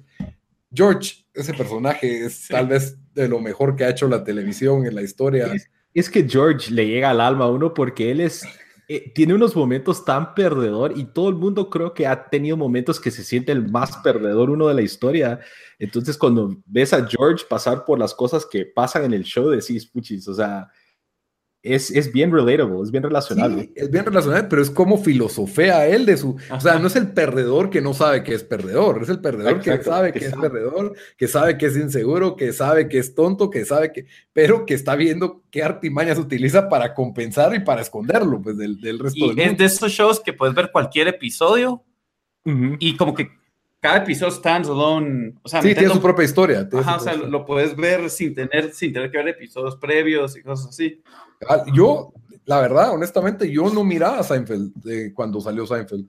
Yo vi Seinfeld, el primer episodio entero que vi fue el último episodio. Ah, sí. pues es, es como en un el 2011. En el 98, que es, que es como un compedio de todos los otros episodios. Yo no entendía. Es un buenísimo final, la el verdad. Final, y el final es de genio. El final, los episodios finales son es que la verdad, eh, como vos decís, Lito, eh, como esta duró desde el 89 al 98, eh, a esa edad, o sea, este tipo de comedia como que no nos hacía... No, está saliendo de ver caricaturas y estás pasando otro. Y lo cool era Friends en ese entonces. Uf, que y yo me recuerdo viviendo también en Estados Unidos cuando estaba esta serie, yo me burlaba de Seinfeld porque decía yo, ala, y estos, estos, estos viejos todos tontos que no sé qué. Yo como que nunca voy a ver Seinfeld y Kramer. Ajá. no, pero eh, Fraser, Fraser era la, el otro. Fraser, era la otra Pero Seinfeld creo que fue cuando la verdad le empecé a poner atención, tal vez terminando la secundaria, antes de entrar a la universidad. Y en la universidad fue que creo que vi, eh, vi todas las temporadas. sí, sí, y, y te lo puedes volar en maratón, la verdad. O sea, el show da para todo. Y lo siguen repitiendo en el canal Sony, en el cable convencional. Sí, en Estados Unidos también. TNT o TBS creo que tiene los derechos. Eh, pero no, es, es como tú dijiste, Lito. O sea, cada episodio de su propia historia. Los personajes secundarios de Seinfeld son de los más memorables. El subnazi, los, papás de, los papás de George. Los papás de eh, Jerry, Los papás de Jerry, Poddy, eh, Newman. Newman. Newman. O sea, crearon un universo, o sea, dentro de la ciudad de Nueva York. Y eso fue lo brillante del último show, cómo trajeron a todos estos personajes que todos, se recordaban, o sea... Y pues los paran metiendo presos. Spoiler alert. Pero sí que todos testifican en contra de, sí. En, el jurado, y, o sea, e, e, ese final fue increíble porque como cabal, como dijeron ustedes ahí, o sea, para uno que fue fan, o sea, miras y te recordás de cada episodio donde ellos salieron o donde ellos tuvieron como que su, mayor momento. Pero antes de terminar, ah, de Seinfeld, lo que sí quería decir de George, uno de mis momentos favoritos, ¿te recuerdas el episodio donde él dice, todo lo que hago me sale mal y soy un perdedor, entonces voy a hacer lo opuesto? Ah, es brillante, no, es brillante, sí. Y todo le sale bien haciéndolo. todo le sale bien. Llega y hay una, una, mujer así bien bonita comiendo en el, en el comedor. Él dijo, normalmente yo no le iría a hablar y no diría nada y me quedaría aquí odiándome. Ahorita le voy a ir a hablar. Y llega y le habla y le dice, hola, soy George, no tengo trabajo, vivo con mis papás, estoy deprimido y soy inadecuado. ¿Cómo estás? Y para saliendo con la chava. Y yo dije, ah, la que Increíble. No, ¿y, qué me dice George cuando decide dejar el sexo y se vuelve un super genio? y, aprende a hablar portugués y resuelve Rubik y, descubre cómo hacer el comprón perfecto. O sea, ese, personaje, o sea, siendo honesto, Jerry es chistoso, pero para No, mí. pero el- el, el show era para mí. Era, George. George, sí. George y las locuras de Kramer, creo que eran las dos. Ah, le agregaban, le agregaban. Sí, y, y no, y no desentonaba a nadie, porque Elaine tenía sus cosas también, Así igual es. que Elaine y su jefe, que le compraba las historias a Kramer. Y, ah, no, eh, eh, no, sí, y Elaine bailando. También, sí, sí. Elaine bailando, la verdad. Sí, no, el show, eh, ese show da para, para hablar solo de ese show, pero sí. eh, ok. Ese es tu número, número cuatro. Cuatro, cuatro. Ese era, fue mi número, era mi número dos. Número dos. Ok. bueno, ahora sí al número 3 de Bamba. ¿verdad? Número tres de Bamba. Ok, eh, número tres mío es el show animado, para el mejor show animado de todos los tiempos. Y es, es. South Park. Es, no, es el mi chavo número de- dos. el chavo del 8 animado. No, es South Park. Eh, Ese es mi número 2. South Park, que, que en toda la, en- al menos en Estados Unidos ha estado en Comedy Central, el canal Comedy Central, han tenido 21 temporadas, 287 episodios. Desde o sea, 1997. Ese show es tan viejo que yo me compré los VHS de las primeras tres temporadas. De acuerdo. de acuerdo. yo me recuerdo deben estar. que, que donde un mi amigo estábamos jugando en Nintendo 64 el juego de South Park. Eh, o sea, Ah, sí, el que hay aliens y todo. Sí, que es como Ajá. un GoldenEye, pero en South Ajá. Park. cabal. O sea, lo, lo, hay, hay bastante de, de qué hablar de South Park, pero el, el hecho de que se han mantenido relevantes y al Sí. día con todos los sucesos, porque yo sé que Lito habías mencionado anteriormente que lo- la razón por la cual lo dejaste afuera es que hay un montón de episodios tontos. Sí, no, o sea, a unos tontos te reís, pues, o sea, no, no. Sí, que, no es un mal la show, risa- pues, yo no que era malo, o sea, Ajá. no lo metí en mi top no, 5. No, no. Lo, lo que- cu- cuando, a lo que te referís de tontos es que tal vez la comedia es el, Es el barata. señor Bojón, es. Mr. Hank, que es un, un- es, un, es un pedazo de feces, O que canta. es un poco que canta, o sea, o, o el episodio, así le así se llama en español, el señor Bojón, Señor Mojón, ajá, señor Mojón. o el episodio en donde eh, hace, como Randy tiene unos testículos gigantes y salta como que si fuera... O sea, te- en ese sentido tenés razón, hay unos episodios que, que, la, que la, la comedia es cruda y así desagradable, Sí. qué sé yo, pero, pero la- los episodios en donde critican algo de la la, sociedad. O política, sea, de la para mí es el de la- mejor, el mejor social commentary de cualquier show, ya sea caricatura, ya O sea- parodia, o parodia también. Tienen parodia de Game of Thrones, tienen Sí, parodia. es, de es que es, sí. es- es- es brillante el show y, y lo que, o sea, lo que, o sea, lo- para mí el, el- el- lo que han, lo que Matt, Matt, eh, Matt Stone y Trey Parker, que son los que crearon el show, han logrado hacer afuera de esta, o sea, quisieron, eh, ¿cómo se llama la película? Dios, ahorita se me fue el nombre. Um, eh, Team. America. Team America Ajá, y no, Team. America, No, y después el, eh, ¿cómo se llama el play que hicieron? El de el Book of Mormon. Book of Book of Mormon. Mormon, eh, el videojuego que hicieron, que salió hace como tres años. O sea, todo lo que ellos han hecho ha sido brillante. Y, y la verdad, el show sí hay episodios así est- estúpidos, pero no hay ningún show que mitad de la temporada no, eh, te vas a matar de la risa. O sea, no me recuerdo un show donde me esté oliendo el estómago de tanto que me río. Ah, hay varios, hay varios. Sí. No, no, pues, pero, pero sí, South Park lo hace una y otra vez, ¿me entendés? Sí, sí, y es que los personajes, Eric Carman es como Cartman el George, es- el George de South Park, o sea, Eric Carman es único. El, el- el episodio de que, de que son anime y que Sí. pide todos los poderes. Protect my balls cuando cantan esa canción. Ala, en otro de los episodios, también así hablando de Cartman, ¿te recordás cuando Cartman empieza su banda cristiana? No, no, es que- Faith plus one. Faith plus one. Y, Y lo cuando más chistoso- Ajá. Cuando está armando la banda y necesita un Sí, va bajista, con el negrito. y va con el negrito, va con Token y le dice, Token, eh, ¿quieres estar en mi banda para tocar el bajo? Y él dice, yo no toco el bajo, ni tengo un bajo. Y Cartman le dice, anda a revisar tu, en tu... Sí, Cuando hay un bajo y lo sabes tocar, todos los negros Y tocan. lo saca y él dice, no sé cómo tocarlo. Dun, dun, dun.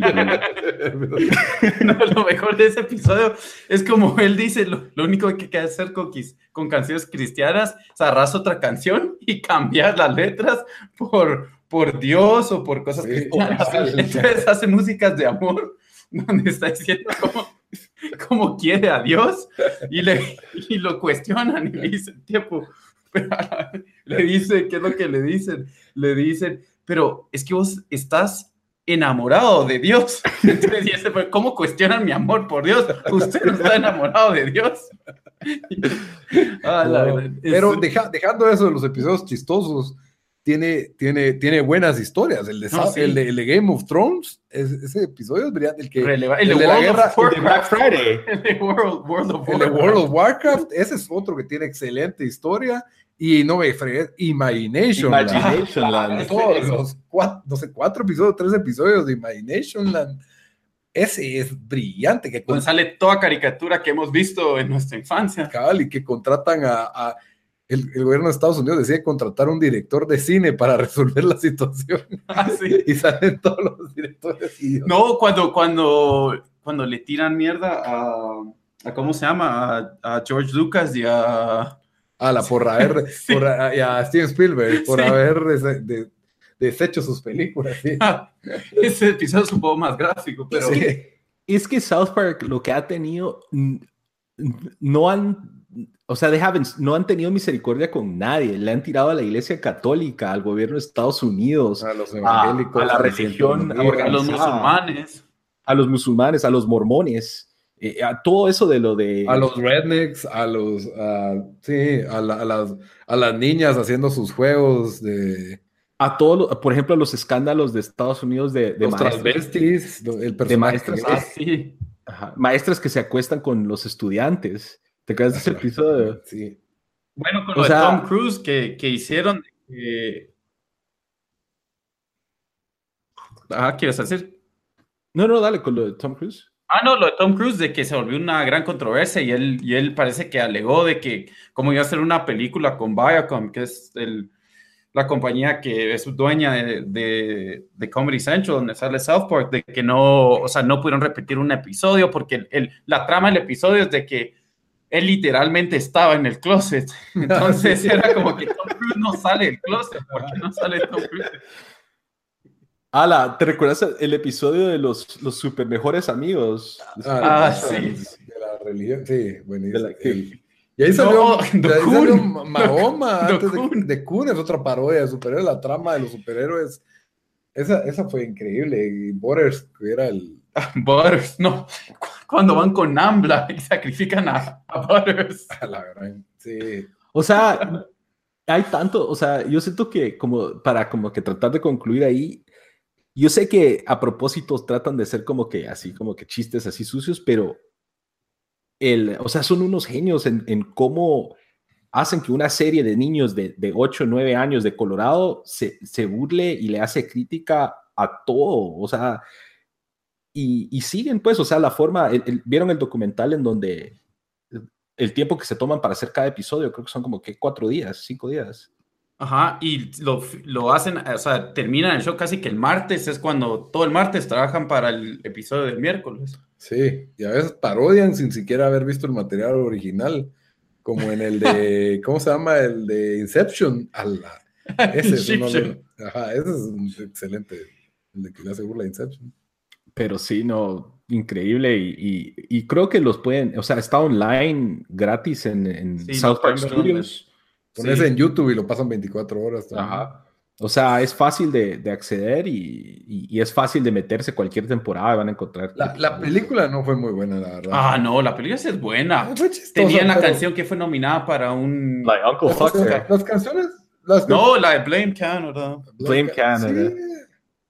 What Rambo Tino también era buena. La de Tiene buenas canciones, pero, pero a mí me parece hay mucho mejores episodios que esa película. No, eso sí, pero igual la película fue buena, creo.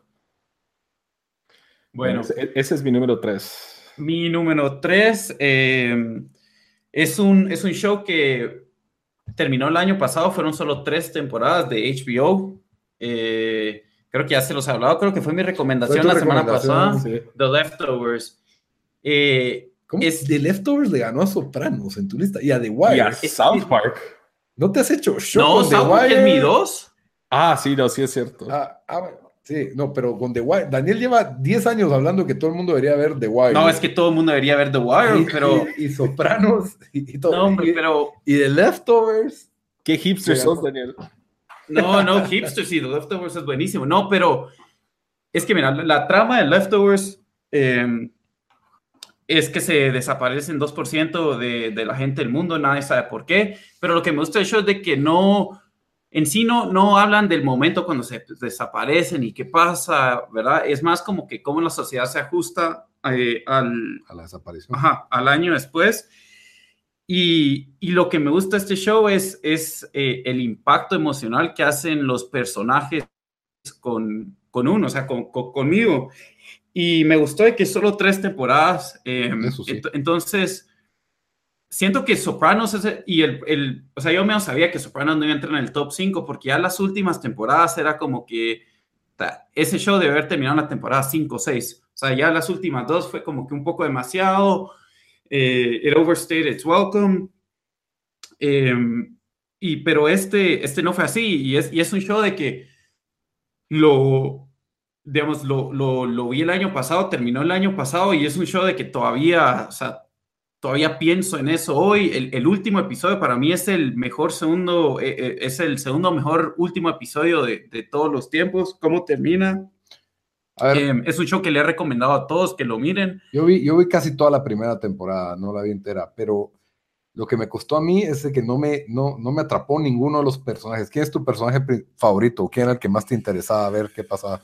Eh, Nora, tal vez, que es, la, que es la que pierde a, su, a toda su familia. Ah, ya, y es la que está para de novia del policía, más o Ajá, menos, sí. Y, y ella, o sea, ella pierde toda su familia en el show y después se vuelve. Sí, en una sí. como investigadora y más que todo porque sale un montón de gente diciendo, hey, yo sé qué pasó, ¿verdad? Eh, o querés hablarle a la gente que desapareció, venía a hablarme a mí, pagarme mil dólares. Ah, sí, Entonces, entonces, ella en su afán es más como que no sabemos qué pasó y, y trata de, de... Sí, no sé, o sea, eh, como personaje ella es, sí, eh, está, o sea, está deshecha, y, ¿verdad? Sí, Internamente por, por lo que pasó y es su, como que su lucha por, la verdad, por sobrevivir, porque, porque ella como que admite que no sabemos qué pasó, por reajustarse. es- Ajá, por eso es- reajustarse, es o sea, problema de todo. no, no cree que se fueron al cielo o solo no sabe qué pasó. Y eh, nos, o sea, no spoiler, pero, pero el último show, porque un montón de shows terminan y como que el final es como que no sé qué pasó, como Sopranos. O sea, todos, todos dicen, "Ey, ¿qué pasó con ese último episodio? ¿Se murió o no se murió? Pero el último episodio de Leftovers, o sea, le da una, no solo le da una resolución al show, pero si no, es, te deja, o sea, como que dice, pudieran crear otro show de cómo terminó el show, ¿verdad? O sea, un show completamente separado. Entonces, eh, sí, yo y incluso por eso lo puse eh, tercero, porque, También porque en su show quiso, quiso un impacto, impacto a mí. Es un show que la verdad se lo he recomend- recomendado a todos desde, desde que terminó el año pasado. Sí, Eh, el hecho de que tenga tres temporadas para mí lo hace bastante atractivo. Y, Sí, incluso la última creo que solo 7, 8, no son muchas. Eh, y es de eh, HBO, y, o sea, saben Sí, que HBO, HBO lo que hace es... sí, a, yo- a mí me costó un poco al principio, lo sentí un poco lento y no me, no me logró atrapar ninguno de los personajes. Ella era un personaje interesante, igual que el policía y su hija, pero, pero no sé, no, no. Y, y es un poco deprimente el show. No, eh, sí, es, es o sea, desgastante, o sea, cuando lo que, yo no sé si vos lo mirabas domingo a domingo lo agarraste en maratón, pero yo lo traté de agarrar en yo lo maratón. empecé a ver después de la primera temporada. Ya, y ya después lo mirabas domingo, bueno, no sé qué día lo daban, pero Lo vi, eh, vi domingo, domingo en la segunda temporada y ya la última quise esperar que saliera todo porque sabía que no iban a hacer tantas. pero yo viéndolo en maratón, o sea, lo, lo estaba viendo con, eh, con mi novia tres episodios y estabas deprimido después de Sí. ver eso, o sea, sí es, es un poco cansado ver eso, la verdad, pero sí, el show era bueno, o sea, la trama estaba interesante, lo que sí es de que tiene bastante como, como misterio, ¿verdad? Porque no entendés quiénes son estas personas Ajá. o de dónde salen o, o, o qué quieren y se va desenvolviendo poco a poco en el show, ¿verdad? Y hay cosas que no explican, que es lo que me gusta. O sea, pa- pasan cosas sobrenaturales que nadie se explica y el show no da, no da, No- no da explicaciones. Que, o sea, que para mí, o sea, también. Se vale, pues, se en, vale. En, en la vida también pasan cosas así que uno, Ujú. o sea, qué pasó. Y, y sí, y, no sé, para, para mí es un show que todos, todos deberían de ver, no va a ser una inversión de tiempo tan, tan alta. No creo que esté en Netflix, ¿verdad? HBO no está en Netflix ni aquí, pero... El, ese está HBO, solo está en HBO Go. Y eso sí, ese servicio sí existe aquí en Guatemala. Es, accesible y, y, sí se puede conseguir. Creo que también si alguien tiene Amazon Prime, creo que Amazon Prime tiene algunos shows de HBO, no sé si tienen leftovers, ah, de leftovers. Pero, pero sí, buenísimo show. Eh, obviamente lo recomiendo, fue mi primera recomendación, fue, ¿verdad? Y, y sí, Bodito, ¿cuál, cuál, cuál es tu tercer show? El número 3. Bueno, este es un show ah, que nadie tiene, no tiene nadie en su lista, pero es un show que me fascinó. Y, y la verdad es, es, uno de los que dicen, es de los mejores shows que nadie vio. Y se llama The Shield. The Shield, para, Solo es el show perfecto policiaco. Lito, yo me recuerdo que cuando estábamos en la universidad, vos me que viera The Shield y lo vi y sí, era buenísimo. Estabas obsesionado con Vic Mackey. Yo me recuerdo que me lo recomendaste también. Sí, sí, es que, mira, te voy a explicar cómo vi este show. Eh, era show de Fox, ¿verdad? De FX, FX. Ajá. FX, Fox. Y, lo daban en AXN también, en, el, cable aquí en Guatemala, pero bueno, yo trabajaba en un alquiler de películas y ahí estaba ese show que nadie alquilaba, nadie, nadie se lo llevaba y tenía en la portada este policía pelón, medio gordo, que no me llamaba para nada atención. Y dije yo, bueno, no tengo nada que ver, le voy a dar la oportunidad. Y como varias personas me habían preguntado por el show y no sabía si recomendarlo o no, dije, lo voy a ver. Me acuerdo que lo vi una tarde que tenía sueño y viendo el primer episodio me quedé dormido y dejé el DVD y lo miraba en el cuarto de mis papás.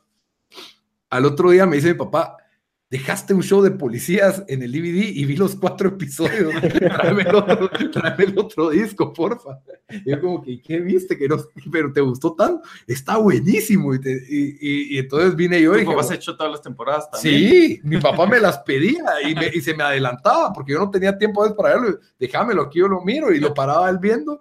Y como te digo, mi papá no es una persona que se captura fácilmente por un show. Y entonces por eso es de que yo le digo, bueno, este show es para todo el mundo. Y eh, bueno, esta show, este show tuvo unas, lo tenía aquí apuntado, unas siete temporadas.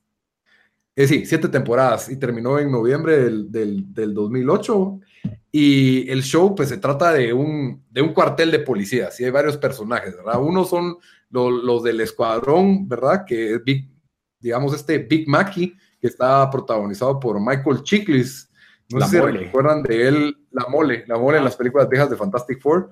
Y también tenía un show de un papá que se queda en la casa cuidando a los niños, que era comedia, que no le fue bien, pero... ¿Cómo se llama ese show? No me recuerdo cómo se llamaba, pero no, no, fue muy relevante. Y, y sale él, y, lo interesante es de que él es el héroe del show, pero es malo. O sea, él te cae bien, pero es un desgraciado, es un policía corrupto, el, el, el, el, personaje principal. El personaje principal es el, primer episodio. A él lo está, él se entera que uno de su escuadrón es un infiltrado de asuntos internos y lo mata.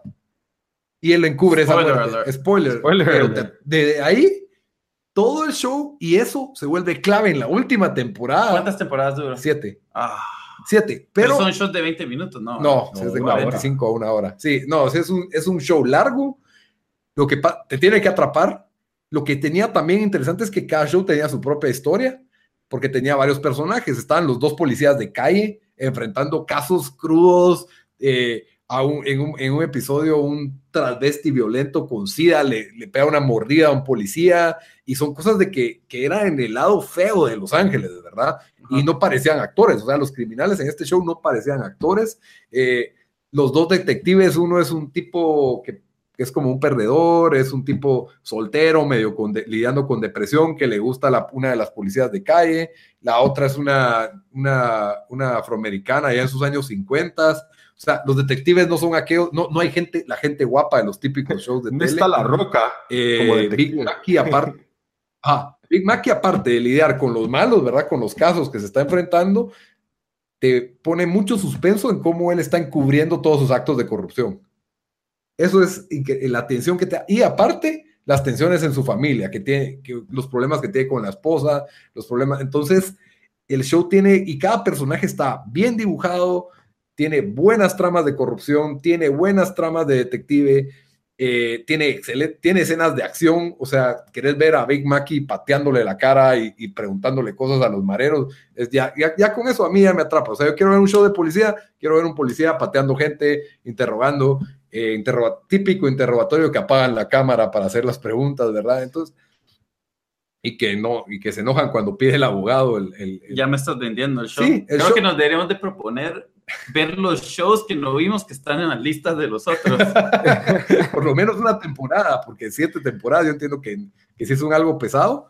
Eh, está este show es antes. No, eso es lo difícil de conseguir. Este show fue antes. Bueno, yo con, mi, con mi jailbroke en Amazon Fire sí, ahí lo encuentro. Sí, y, y, sí, es el realismo de este show lo que, lo que me gusta y, y cabal, las facetas de todas las facetas de corrupción de un policía.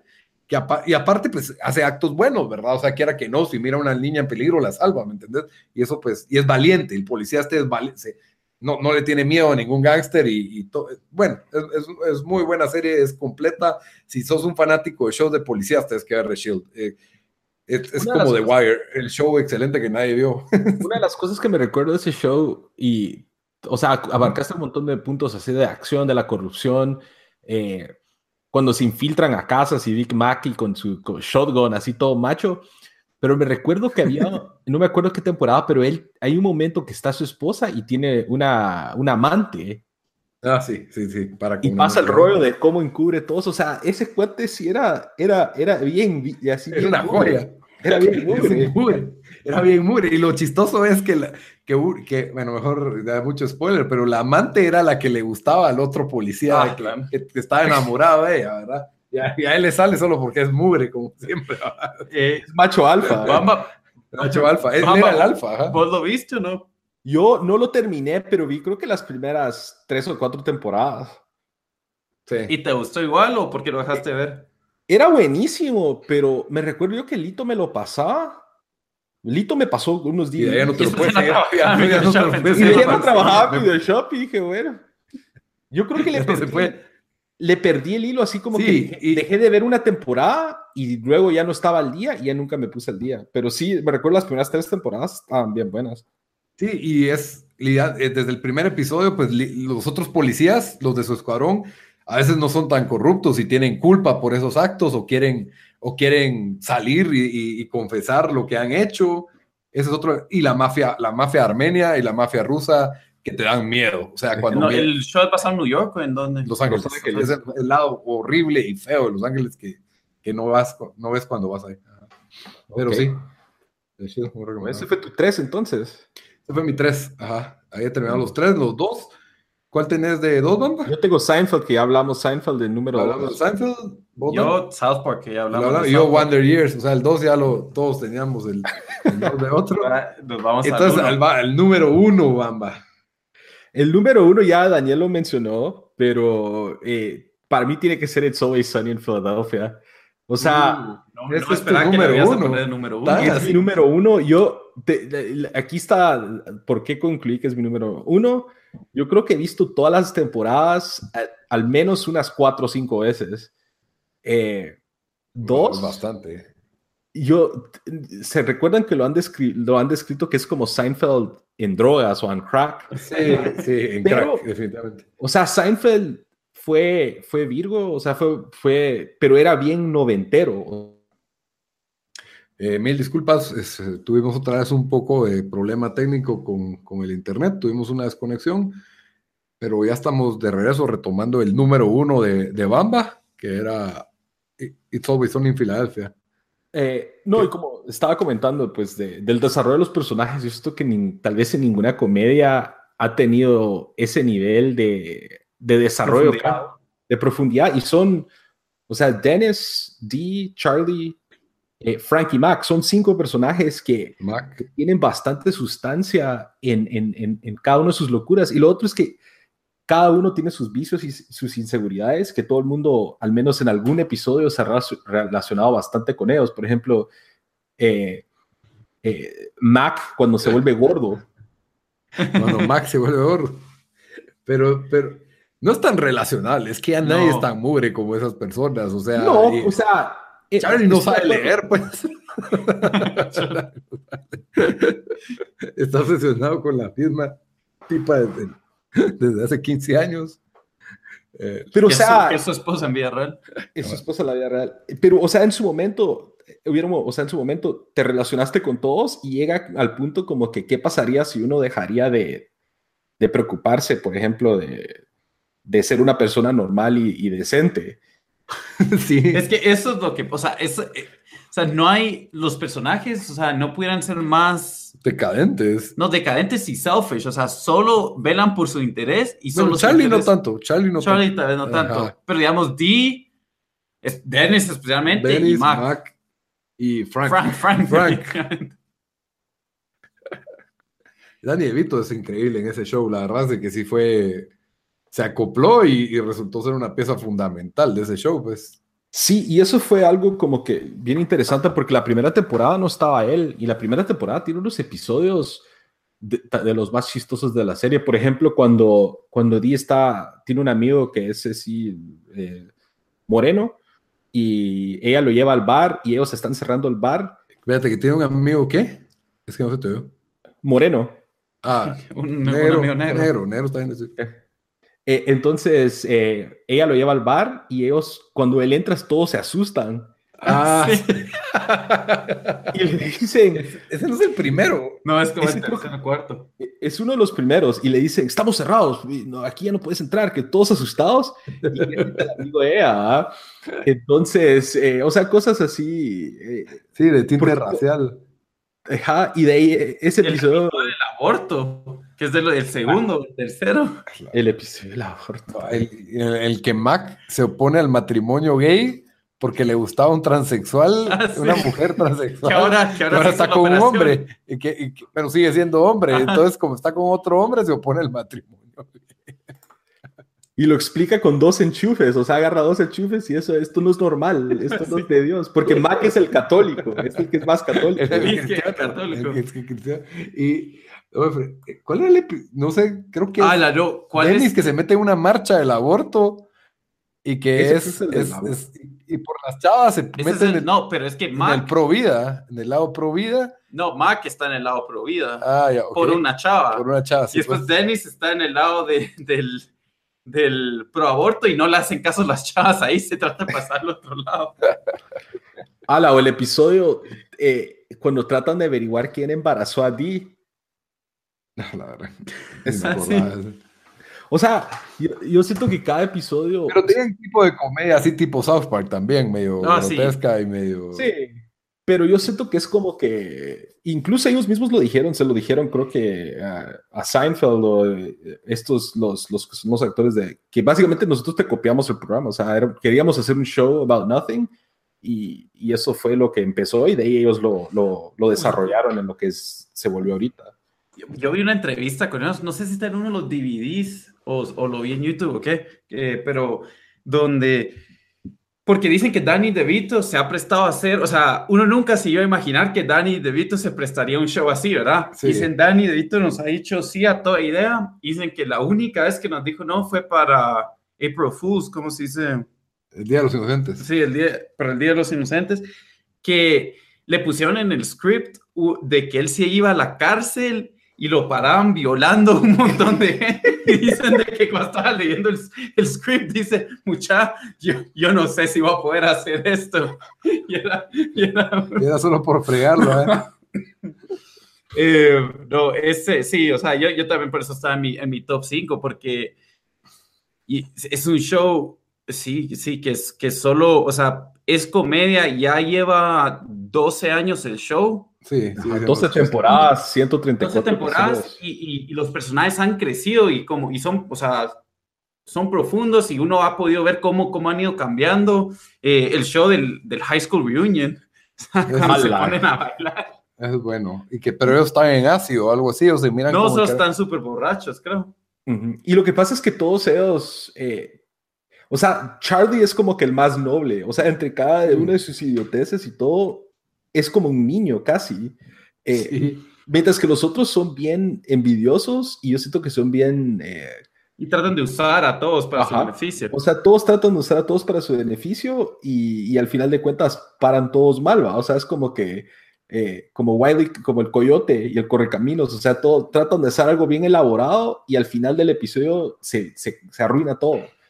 Por ejemplo, cuando, cuando estaba Charlie y Dee y los choca unos que tienen pisto, que tienen dinero, Ujú. y es la chava que sale en Baywatch, la de ojos azules, y ella se enamora de Charlie y Charlie la Ah, usa sí, ella sí, ah, sí. Para llegar con la, la, la Sí, sí. Y después Ajá, sí y- estaba enamorada con él de verdad. Ajá, y, y Mac lo quería usar para que ellos tuvieran ya amigos adinerados y Dennis era el que él creía que estaban usando a Charlie. Sí. Ni va, ese sí no me Va. Bamba, si, si te vas a decir un show, eh, un episodio favorito de It's Always Sunny, ¿cuál sería el tuyo?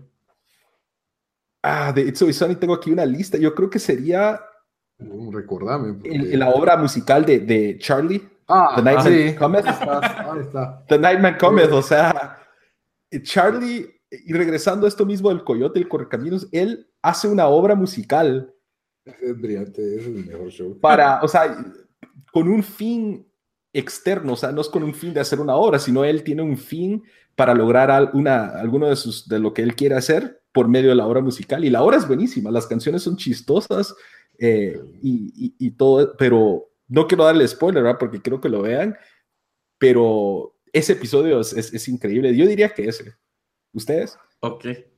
Uh, el mío, eh, yo diría que el Dennis System o, o The Implications.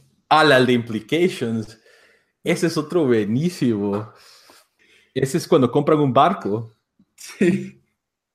Lito, ¿Cuál? el, el tuyo. No, yo, yo sí estoy con el, musical. Es que para mí ese es el más memorable. Las canciones de Nightman Cometh y, y De Dayman, Master, of- la Master of Karate and Sunshine. En No, Friendship. En Friendship. sí, eh, sí, sí, el, el- es, sí, para mí ese, ese episodio es el más memorable para mí. Tiene otro, no me recuerdo bien de qué se trataba, pero me pareció brillante que está como que si todo se hubiera filmado en una sola escena. Puro Ah, Birdman. ese es el de es Charlie. más Work. reciente. No. Ajá, Charlie Work. Cuando, cuando hacen Lethal Weapon pensé. ¡Ah, la no! Las escenas en la regadera que cambian de personaje a media película. que se pintan. Se pita de, de moreno. de De blackface. De blackface. Es que no, tiene un montón de, de memorables. Y que Frank, él, él, él, eh, él fundó el, el proyecto con, con la única, eh, con la única, lo único que quería él, que él iba a tener la, la escena de sexo. Sí. No, el, el otro es el del Y juego, por eso le dio dinero a Shala, sí. Ajá.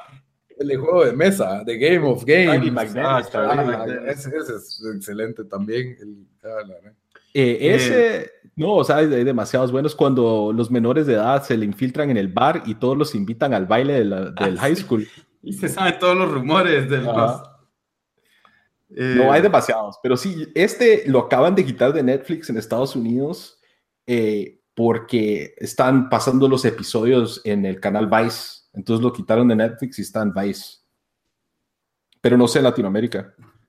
Eh, no, no está en Netflix, eh, lo daban a veces en, en FX, pero como que no tuvo mucho auge en Latinoamérica y no lo repiten mucho.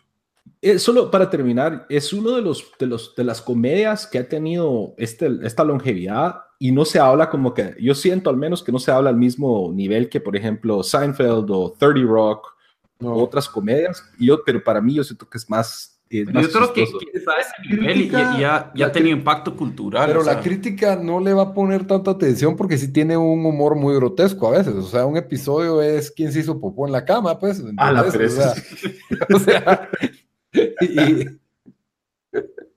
y, y es Frank usando drogas de diferentes tipos. Cuando Frank está en ácido en un, en un partido de fútbol americano y, y te- Frank hace todo lo asqueroso. cuando Frank sale desnudo de un del, Del del sofá. Ah. sí, o sea, usa- ah, hacen uso de, de, de, de, de bromas de grotescas, ¿verdad? Charlie es un asco. Ala. Cuando Dee y Danny se vuelven adictos al crack. Ala, eso, ese fue bueno, ese fue excelente, los primeros. Tienes razón, o sea, no tiene como que, o sea, tiene temas así como que muy así de, toscos, por así decirlo, que tal vez no va a resonar con gente como, por ejemplo, mis papás, por ejemplo, no puedo. Sí, no, no, no, no, puedes verlo con nada. Pero no, yo siento que es, un, es uno de los. No, sí tiene su genialidad, es lo que digo, pero siento que sufre lo mismo que lastima a South Park, que tal vez por eso no son apreciados por, por la crítica o por una gran. Aunque South Park sí es, sí es, South Park tiene más relevancia, pero que It's Always Sunny en Filadelfia, eso sí. Pero, Sí, eso es. Ese es mi número uno. Bueno, mi número uno ya ha sido el número uno desde que lo vi hace, desde el 2006, 2005, cuando, cuando vi el show. Em, ya sé, pues creo que ustedes van a saber cuál es, Six Feet Under, ah. de HBO. El show duró cinco temporadas desde el 2001 al 2005. Em, solo para, para que miren cuánto me gustó el show. Yo en ese tiempo todavía alquilaba en Blockbuster, alquilé la primera temporada, alquilé la segunda temporada. ¿Por qué la alquilaste? ¿Qué, fue lo que te llevó a verla, alquilarla? No, honestamente no me recuerdo. No sé si vi un episodio en tele y dije, ah, tengo que ver este show. O, o porque era HBO, o tal vez, tal vez vi un, un, anuncio del show en un DVD de Los Sopranos, no sé. No me recuerdo, pero la cosa es que lo alquilé. Después voy a alquilar la segunda temporada y me dicen, porque ahí te lo alquilaban en discos, ¿verdad? Con el disco 1, el disco 2 y el disco 3. Me dice, no tenemos el disco 2. Y yo, o sea, en mi desesperación, creo que de eBay ordené el disco 2 y después seguí alquilando el show. Después compré todo el show, las cinco temporadas, ¿verdad? Pero, pero, entonces tengo las cinco temporadas y el disco 2 del, del episodio. No, tuve que comprar toda la temporada 2 sí, no, te lo vendían. Sí, sí. Entonces lo compré, pero bueno, el show es creado por Alan Ball, que hizo American Beauty, Ah, buena película. Que hizo True Blood, que es otro buen show. El de los vampiros. Ajá, y ahorita va a ser uno no, pero eh, la historia es de que le vino HBO y le dijo, eh, mira, si querés hacer un, eh, queremos que hagas un show, lo que vos querrás hacer, y, parece que él, pues, creó este, este show. El show se trata de una familia que, que es dueña de una funeraria. funeraria. Y la verdad, o sea, el todo show comienza con una muerte eh, de alguien, ¿verdad? O sea, que es la persona que van a enterrar ese show, pero eso no es, no es el tema central, el tema central es eh, el drama y qué está pasando en, en, el resto de, de, la familia, digamos, un hermano es gay, nadie más sale, eh, nadie más sabe, y creo que durante el, en esa época no era tan popular tener un, personaje gay como esa que, que ese personaje era Michael C. Hall, que después hizo Dexter, ah, ya, que ya no entró a mi, a mi top 10, pero es otro en show. Em, bueno, la cosa, entonces, eh, y, el show tiene buenísimo, o sea, la trama del show es, es, es el drama es, a veces hay eh, historias de amor entre los, los, personajes, pero también tragedias que, que viven, o sea, la tercera temporada, no va a ser spoilers, pero la tragedia que uno de los personajes pasa es, ¿sabes? Ah, yo me recuerdo que me, que, que me impactó porque era como que no me imaginaba que iban a hacer algo así en el show y em, es, sí, el, el, el, show para mí tiene el, mejor episodio, el último episodio de cualquier, ese es mi, mi, mi o sea, mi... final. Sí, ese es mi episodio favorito. Eh, el final es buenísimo. El show lo he visto cuatro veces completo y una, y una vez lo vi con los comentarios. O sea, lo he visto cinco veces en total. Eh, eh, y sí, o sea, no, no sé qué más puedo decir. Es, es eh, si, han visto, si han visto American Beauty o True Blood, eh, saben que, que, pues que, el, tipo, o sea, creo que, creo que él ganó, ¿no? Fue nominado, American Beauty ganó. Sí, ganó. Entonces él ganó, él ganó un, eh, Oscar. un Oscar por eso. entonces el, el, es el, el, writing en ese, en ese show es, es, es, buenísimo. La verdad es que el tema no, no me llama la atención, ni, ni llama la atención, pero lo que me parece increíble es de que todas las personas que lo han visto sí me dicen que es de sus, shows favoritos, así top 5, que, es brillante desde el principio hasta el final, no es un show tan largo, la verdad. No, es, y también, o sea, show, las cinco temporadas son... No, estás más ni menos. No, y cabal, eh, en el comentario del DVD, en unos últimos episodios del show, me recuerdo que el, que el creador está hablando, Alan Ball, y dice, o sea, yo cuando escribí el último episodio, me puse a llorar, ¿verdad? Y no porque se está terminando el show, pero porque me sentía tan apegados a estos personajes y era como que les, les estaba dando su fin a cada uno y, y, sí, o sea, fue, el show que más me, me ha impactado eh, porque todos los personajes, eh, sí, o sea, uno, uno se, se, apega a ellos de cierta forma, ¿verdad? Por lo más que uno no tenga nada en común con ellos, porque, o sea, unos son, están locos completamente, otro es la, la mamá que está lidiando con, con, sus, con la tragedia que pasa en el show. Eh, sí, es, y es solo el show que le he recomendado a todos, siempre desde que lo vi he dicho que es mi favorito show. Eh, no, no sé qué más decir de ese, pero ese es, ese es mi número uno. Ok. Bueno, y mi número uno es el show favorito de medio, media humanidad. Es obvio, es Game of Thrones. Tenía que estar en esta lista, no entiendo cómo lo A la que básico sos, Lito. Soy totalmente básico, pero es que yo no puedo ver un show y esperar cada domingo a ver un episodio. Eso ya no, ya no cabe. Es el único show que ha sido así, que, que tiene esa, ese impacto cultural donde gente se, se, junta a mirarlo. Fue un fenómeno mundial, la gente se disfraza, es parte de convenciones, es, es, una, es para los geeks y para los no geeks. La gente se reúne en bares a verlo y es de esos shows que te hacen gritarle a la pantalla, show que mata a personajes principales que no te esperabas que iban a morir y que no iban a morir de esa forma. Es un show que yo empecé viendo en mi laptop solo en la noche y iba por el episodio 8 de la primera temporada y se acabó y, y, y, aquello que estás como loco buscando si ya salió el 9 en algún lado, en algún sitio, te, te, te atrapa el show desde el primer episodio. Es una historia que va a terminar, ya va por siete temporadas bueno. y no ha salido el libro 6. Bueno, pero... En dos años va a tener. bueno, pero va a terminar. O sea, es una historia con principio, desarrollo y fin. No, es, no están improvisando extras para agregarle y quitarle. Y, y entonces, en, como en todos los shows, le agregan un embarazo no deseado, agregan un problema de drogas. Pero sí lo aquí. han cambiado el libro, que es mi único. O sea. No, mira, el, yo la primera vez que lo vi fue en tu casa, que el episodio número 4, parte del, del 4, y dije, ok, tengo, viví el 1 y cuando termina el episodio 1, que es cuando lo tiran de tiran la a, a, a, Bran. Eh, a sí, Bran por la ahí dije, puta, ¿qué es este show? Porque ¿qué show va a ser eso el primer episodio?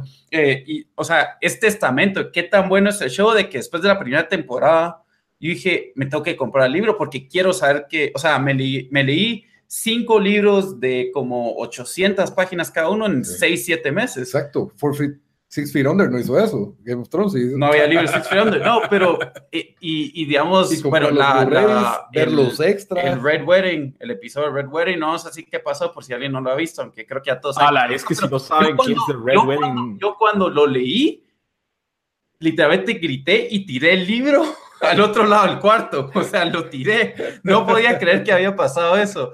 Y yo solo no lo incluí en mi top 5 porque, porque el libro reemplazó, no, el libro reemplazó el, el, show y sí, siento que las últimas dos temporadas eh, se desvió demasiado. Esta última, yo creo que le perdió un poco la esencia de lo que era el show, de que, o sea, cómo, eh, la, o sea, el, el, el plot, eh, la trama iba slowly developing en el episodio. Se iba desarrollando lentamente. Desarrollando lentamente. Y lo aceleraron.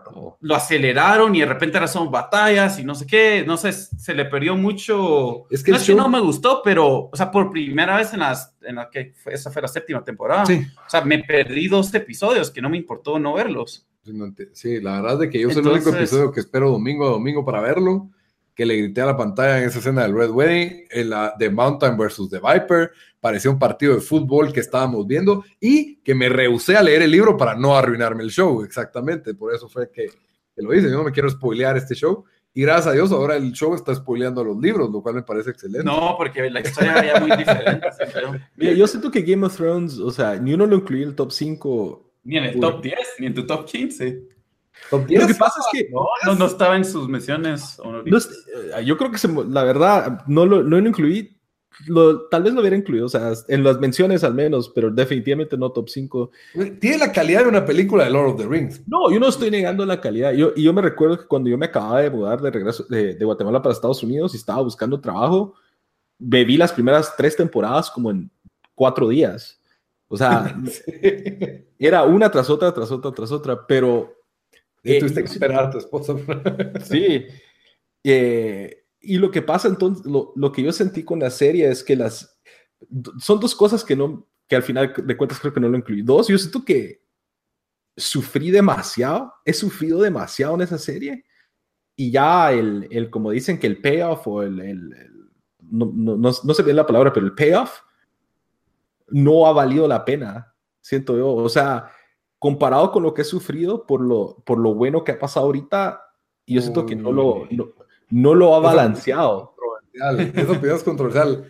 Porque es que yo, por ejemplo, soy fanático de los villanos de Game of Thrones. Entonces, me ha dolido cuando, cuando los villanos pierden. Y obviamente no puedes odiar a los buenos del, de la serie. Pero, mira, con los avances que ha tenido ahorita, mira lo que, ya, o sea, ya se están vengando, pues, y tarde o temprano. No, yo sé, eh, yo creo que sí se están vengando, pero la satisfacción de esto eh, no ha, yo siento que la satisfacción no ha sido tan así como que no lo he sentido tan bien como por ejemplo la, la, lo malo, cuando pasa lo malo sí lo he sentido. Por ejemplo, después del Red Wedding, estuve casi que ya no la seguía viendo. Sí, es que, es que fue choqueante. Pero, y lo otro que tiene el show, por ejemplo, un personaje que odias al principio como Jamie Lannister, ahorita para mí es de, yo no, yo no puedo odiar a Jamie Lannister, no, no quiero que le pase no, nada, pues. Pero, pero, él, pero, él, sea, pero, o sea, porque el personaje ha tenido un esta, arco de redención. Ajá. Y que no ha pasado con Cersei, por ejemplo. Todos todavía la odian. Yo no la odio, más. Cersei Lannister es, es, es, es, que todo el mundo la da por muerta y por terminada y ahí está, o sea, no. no y, y lo otro, y lo otro es de que eh, Yo siento que fue una serie que los primeros tres, las, las primeras tres temporadas fueron buenísimos. Y hay, yo creo que es víctima de su propio hype. Sí, de que está, están tan hyped por cada temporada, cada episodio, y cuando hay uno malo, decís, así como que te, te defraudas más de lo normal. Mira, yo siento que la serie tiene varios problemas y que aún para tener esas primero el, el, o sea, la historia es súper grande, súper ambiciosa y se requiere de millones de dólares para tener dragones en una pantalla, por ejemplo. Y, y, y, tiene batallas épicas y el hecho que el show ha sabido mantener un balance entre batallas y drama durante siete temporadas, pues no es fácil. Obviamente hay episodios débiles. Esta temporada tal vez sí es cierto, ha sido la más débil porque, pero es por motivos de que tienen que acelerar el, el, el cierre del show, el show. Y, y, no había forma, no había forma posible de hacer 15 temporadas para desarrollar completamente a los personajes. O sea, tenían que, es una adaptación y, y considerando eso, es una adaptación no, es la mejor adaptación del ah. libro a, uh -huh. Pues, a, Tal vez solo la de los señores, sea... los señores, de los Anillos son tan apegadas y tiene, aún así tuvieron que recortar pedazos, ¿verdad?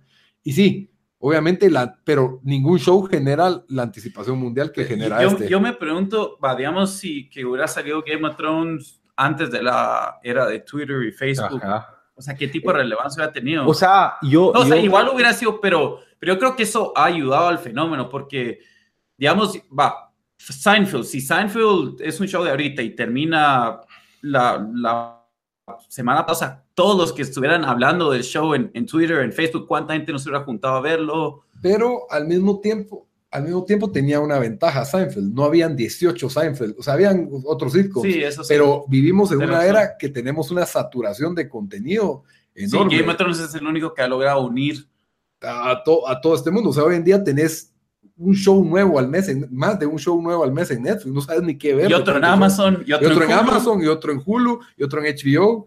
Y nunca en la historia de la humanidad se ha creado tanto contenido y permanecer como el, tal vez el show de más audiencia, la verdad es de que no es, no es poco logro pero, cuando, hay, cuando hay tanto, ¿verdad? O sea, es fácil ejemplo, perderse entre tanto show. Pero, por ejemplo, yo siento que, por ejemplo, si los Soprano estuvieran en esta época, Uh, sí. Yo siento que podrían tener ese mismo, este mismo nivel de que tienen una historia con tanta anticipación y que estás viendo en, en, en redes sociales, en podcast, en todo, cada semana la anticipación. Yo siento que podría tener ese mismo tipo de, de, de aceptación.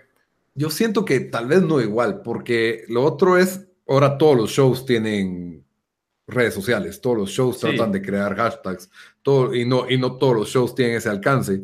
Y lo otro es, bah, por ejemplo, no, está bien, la calidad de los sopranos, pero Game of Thrones crea un universo tan profundo que, como dijo, que aquel se fue a leer ocho li eh, seis libros. Sí. Yo me voy a ver a YouTube y qué es Westeros y qué y los documentales el que traen mundo los que ha creado, el mundo que ha, que creado, que, eh... que, cada cada familia tiene su historia, cada rincón, o sea, ha sacado cada libros, tribu, la religión. Ha sacado él libros de Game of Thrones, pero no, adelantando la historia, sino solo de lo que pasó antes. Yo, yo compré un libro que no lo he leído, pero es de la historia, del history del, mundo de Westeros. De, Westeros. Ajá. Y yo creo que los geeks, o sea, la, gente que se engasa o se obsesiona, ah, tiene, tiene, demasiado material para, para entretenerse con esto que no te da de sopranos. Pues. Sí, es, es, de los pocos shows, o bueno, la verdad, el único.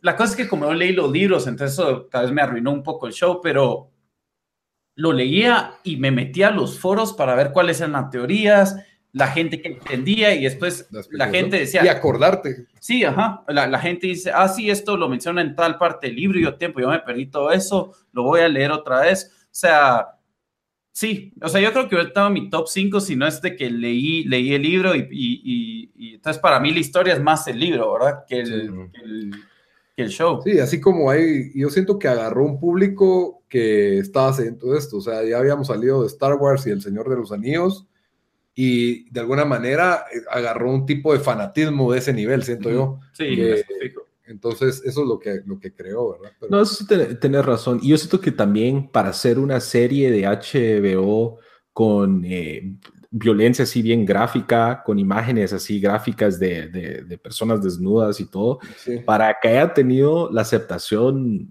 en, en diferentes culturas, diferentes, eh, diferentes edades, o sea, uno va a la oficina un lunes, y eso sí tienes razón, vas a la oficina el lunes y el 75% de la oficina te pregunta, ¿viste Game of Thrones? O sea, estás en la cocina calentando tu almuerzo, viste Game of Thrones. Y yo creo que no hay... No, puedes conectarte a internet porque te spoilean el show. No hay ningún show que, que, que, tenga eso. Lo único que lo podría comparar es, por ejemplo, con los deportes, O sea, juega el equipo de Houston, viste el partido de los Texans o viste, o algo así, en, en, donde eh, tanta gente está tan, han invertido tanto en esa serie. Correcto, sí. Por eso, por eso fue mi, mi número uno. Y aparte que sí, es, o sea, es un show que, que, quiero seguir viendo, que quiero terminar.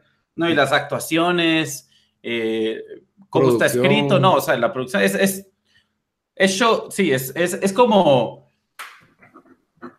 es, es el, ¿cómo, ¿cómo se diría? El pinnacle de HBO, siento yo. Sí, sí. O sea...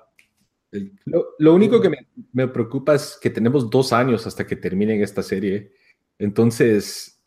Es más, ni va a haber temporada este año. Ajá, o sea... Ah, puede ser que más, puede ser que sean tres años. Ah, no, porque el otro año ya termina, ¿verdad? Sí, en, teoría. Ah, sí, sí. O sea, no sé, tanta la, la, ansiedad de que de esperando el Game of Thrones a ver si vive a la, al hype para cerrarlo. Pero mucho de eso depende del escritor también, de George R. Martin, no tanto de la, de la producción, pues. Mm. ¿Qué final le dio a todos esos personajes? Aún así, o sea, yo estoy, yo estoy esperando más el sexto libro que la, que la última temporada. Bueno, terminamos ese top 5 de series. No fue nada fácil eh, pensar cuáles eran los shows favoritos y negarle la entrada a varios shows Sí, The Wire fue el que, el que más me dolió a mí dejarlo Recapitulemos así eh, en forma corta. Bamba, yo creo que vi todos los shows que vos pusiste, ¿o no? Sí, mi, top 5 fue IT Crowd, número 5, Office 4, South Park 3, Seinfeld 2, It's Always Sunny 1. Ya va, Puras comedias. Todos, Puras comedias. Eh, los número 5, It's Always Sunny, 4, The Wonder Years, 3, The Leftovers, 2, South Park, 1, Six Feet Under. Ok, entonces de Dan no he visto The Leftovers, que me vi la primera temporada, y Six Feet Under. Que yo igual las he visto. Six Feet Under lo tienen que ver mucho, demasiado bueno. Y yo tuve Love, no lo he visto. The Shield, Wonder Years y Game of Thrones. Yo solo la de Love y terminar The Shield. Love te toma dos horas verla toda, creo. es bien rápido. Ah. Ok, ok, entonces estuvo muy bueno. Y de forma breve nos vamos a, la recomendación de, la semana, en que, eh, bueno, pueden hablar también de qué, van a, qué se van a, en qué se van a entretener esta semana y qué recomiendan para esta semana. Eh, oh, bueno, eh, mi recomendación es una película, es un anime, como cosa rara. es una película que salió el año pasado, 2017, en Japón todavía no hay doblaje, entonces si, si no son muy así que... Si no entienden japonés, suerte, ¿no? No, si no, si no son muy de subtítulos, que yo conozco a gente que le gusta el anime, pero no, o sea, no quiere leer los subtítulos, eh, pues se, fregaron porque no solo está subtitulada, pero se llama eh, La noche es joven, sigue caminando chica, o The night is short, walk on girl. Eh, es una, es una película animada, es, un, es como que un, una, como un rom-com, una comedia romántica, pero surrealista. Eh, lo comparo, por ejemplo, con la película esta de la de Woody Allen, de la historia del sex, Everything, Ah, que quieres saber sobre el sexo, pero Ajá. preguntar algo así. Ajá, que yo, eh, everything you've always wanted to know about sex, but we're afraid to ask, en el sentido ah. de que cada una de esas, como que los skits de Woody Allen son como que surreales, raros, así locos. Entonces, básicamente, esta película se trata de un chavo que está enamorado de una chava, la clásica historia, pero él, nunca, le ha hablado su, plan para conquistarla tratar de estar en el mismo lugar que ella lo más seguido posible hasta que ella se dé cuenta de que es destino que estén juntos. Entonces se trata que la chava eh, eh, sale una noche a parrandear con un montón de gente y él está tratando de coincidir con ella y pasan un montón de, cosas así como que locas, se encuentran un montón de personajes y así gente excéntrica. Entonces la chava es como que súper cool, todo le sale bien, todo, la gente la quiere y este cuate es un como que perdedor. Entonces él se pasa toda la película tratando de perseguirla, mientras tanto como que pasan mini, como que mini arcos de historias de la gente que conoce y es todo como que surreal. Eh, no, es, es, muy buena, es como una hora y 35, 40 minutos, eh, pero se va muy rápido, el soundtrack es muy bueno, la verdad, muy recomendada. ¿Y qué vas a, qué, qué, te has planeado jugar, ver esta eh, semana? nada de juegos, muchachos. No, esta semana ha estado light de juegos. Eh, yo creo que voy a eh, empezar al fin Zelda Breath of the Wild esta semana, que ya voy a empezar a viajar por trabajo. Entonces, eh, entrarle a Breath of the Wild y yo creo que eso es lo que más que todo. PUBG, PUBG, Mario Kart. Está bien. Mario Kart en Switch. Mario Kart en Switch en línea. Ah, ah está bien. bueno, yo mi recomendación esta semana es un show que eh, lleva dos temporadas. Eh, es de Amazon. Entonces, si tienen Amazon Prime, lo pueden ver. Eh, se llama Man in the High Castle. Creo que es un show que también les he hablado a ustedes de esto. Ah, ¿no? es buena. De, de Amazon. ¿Lo viste, Bamba? lo empecé a ver con Sara. Ah, porque lo quería ver. Y si les gustó, ¿ah? Sí, a ella le gusta bastante. bueno, eh, es basado, es eh, levemente basado en, una historia de Philip K. Dick, que Philip K. Dick, o sea, todo lo de sci-fi. Él es el que hizo eh, Minority Report, Blade Runner. Android's Dream of Electric Sheep, que es de Blade Runner. Sí, la de, ay Dios, ¿cuál es la que sabe Keanu Reeves? Que es en, se me fue el nombre ahorita, que es en, que, lo, que es como caricatura.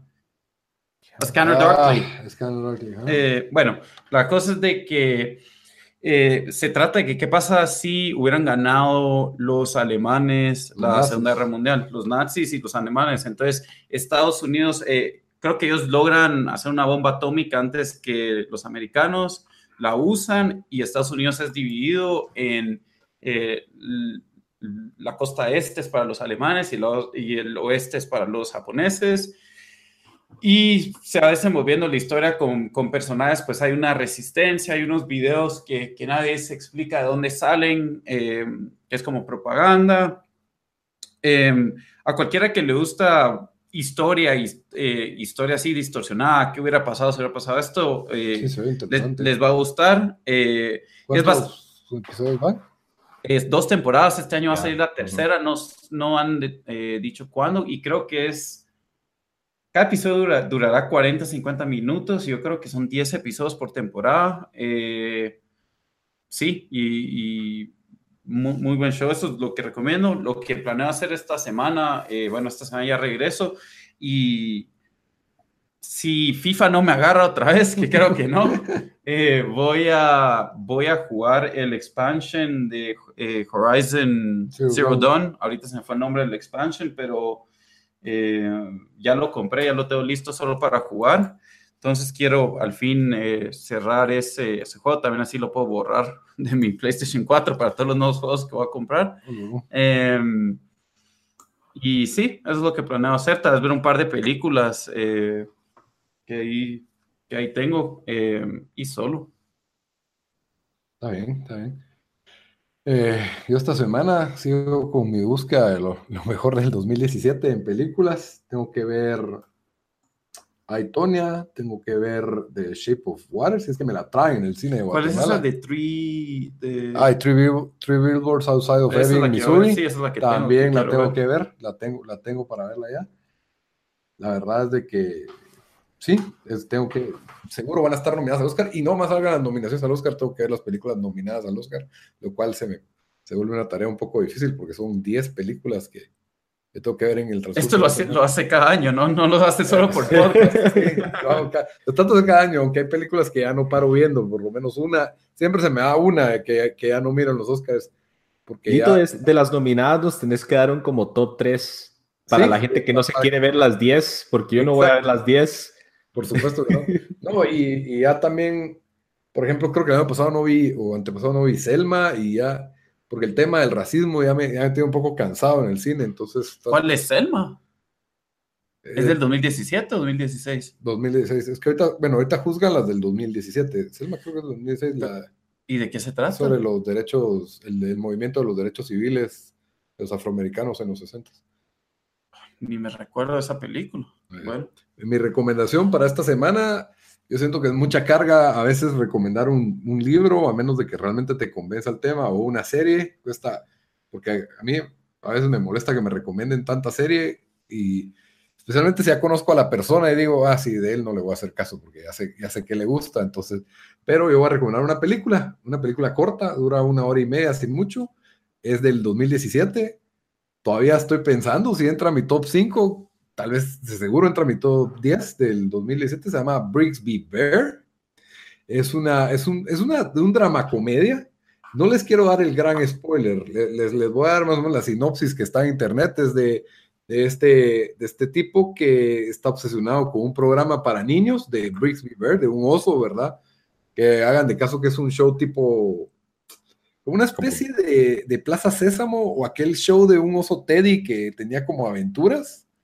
Es un, show para niños.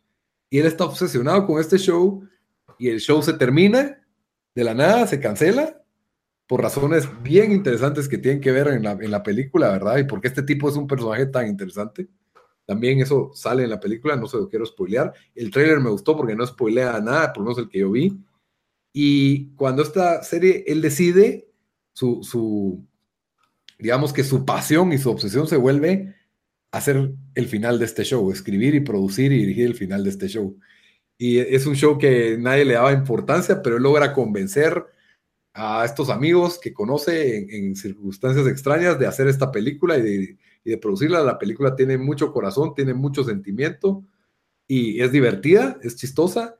Y, no veo a la crítica hablando bien de esta película. Lo he visto como en dos recomendaciones a un cacho oscuras, pero sí, definitivamente tienen que verla. Sale Mark Hamill, Luke Skywalker, con un papel ahí muy bueno, que me gustó mucho. Eh, al punto de que cuando lo estaba viendo, estaba viendo al personaje y no a Luke Skywalker actuando, lo cual es, es bueno, ¿verdad? Eh, sí, definitivamente recomendada, no, no me canso de recomendarla. Brixby, Brixby Bear, así como, como lo ven. ¿Y planeas jugar o qué planeas? Para esta semana sigo con mi búsqueda, voy a jugar PUBG lo más seguro, porque es como mi escape, tal vez quiero volver a jugar FIFA otra vez. Por ahí hay un torneo y no, sé, no sé si meterme, pero... Ah, cierto que revisar eso, sí hay eh, tenía que ver eso y pues bueno, eh, creo que con eso concluimos el podcast. Y solo, eh, solo para que sepan de que el, el show ahora lo pueden esperar todos los martes por la tarde. Vamos a tratar de martes por la tarde, más tarde miércoles. Realmente este podcast que necesita bastante edición esta vez pero eso estamos... Eh, es nuestra, nuestra meta. y vamos a tratar de sacar más contenido de críticas, opiniones, reseñas de, de películas o de juegos. cortos que así, para los que les da terror escuchar una hora y media de podcast, pues obviamente vamos a tener un review. una, una, crítica corta y probablemente eso pues nos empuje allá a oír el programa largo. Y como les digo, en, el, en, en Guatemala, en el tráfico, o si están limpiando la casa, lavando el carro, uno pues en lugar de solo escuchar música, pues uno escucha un podcast y, y tenemos muy buenas recomendaciones, tenemos muy, muy opiniones bastante informadas y si ustedes pues coinciden con el gusto de uno de nosotros tres, pues tienen aquí bastante material para seguir escuchando y para, para seguir entreteniendo, ¿sí? ¿Sí? Lito, recordémosle todos, estamos en, en YouTube, Sí, en YouTube el canal se llama Tiempo Desperdiciado, igual que el nombre del podcast. Estamos en iTunes también, Tiempo en Twitter es T Desperdiciado. En Twitter es arroba T Desperdiciado por si nos escuchan y nos quieren escribir. Y estamos también en Stitcher, que es una aplicación de Android para los que tienen Android y no tienen iTunes. Ahí pueden ordenar sus podcasts. Muy buena aplicación, muy recomendada. Y estamos en SoundCloud. Ah, en SoundCloud, sí. Estamos en SoundCloud. Bueno, eh, gracias por escuchar nuestro podcast. Hasta la próxima. Nos vemos.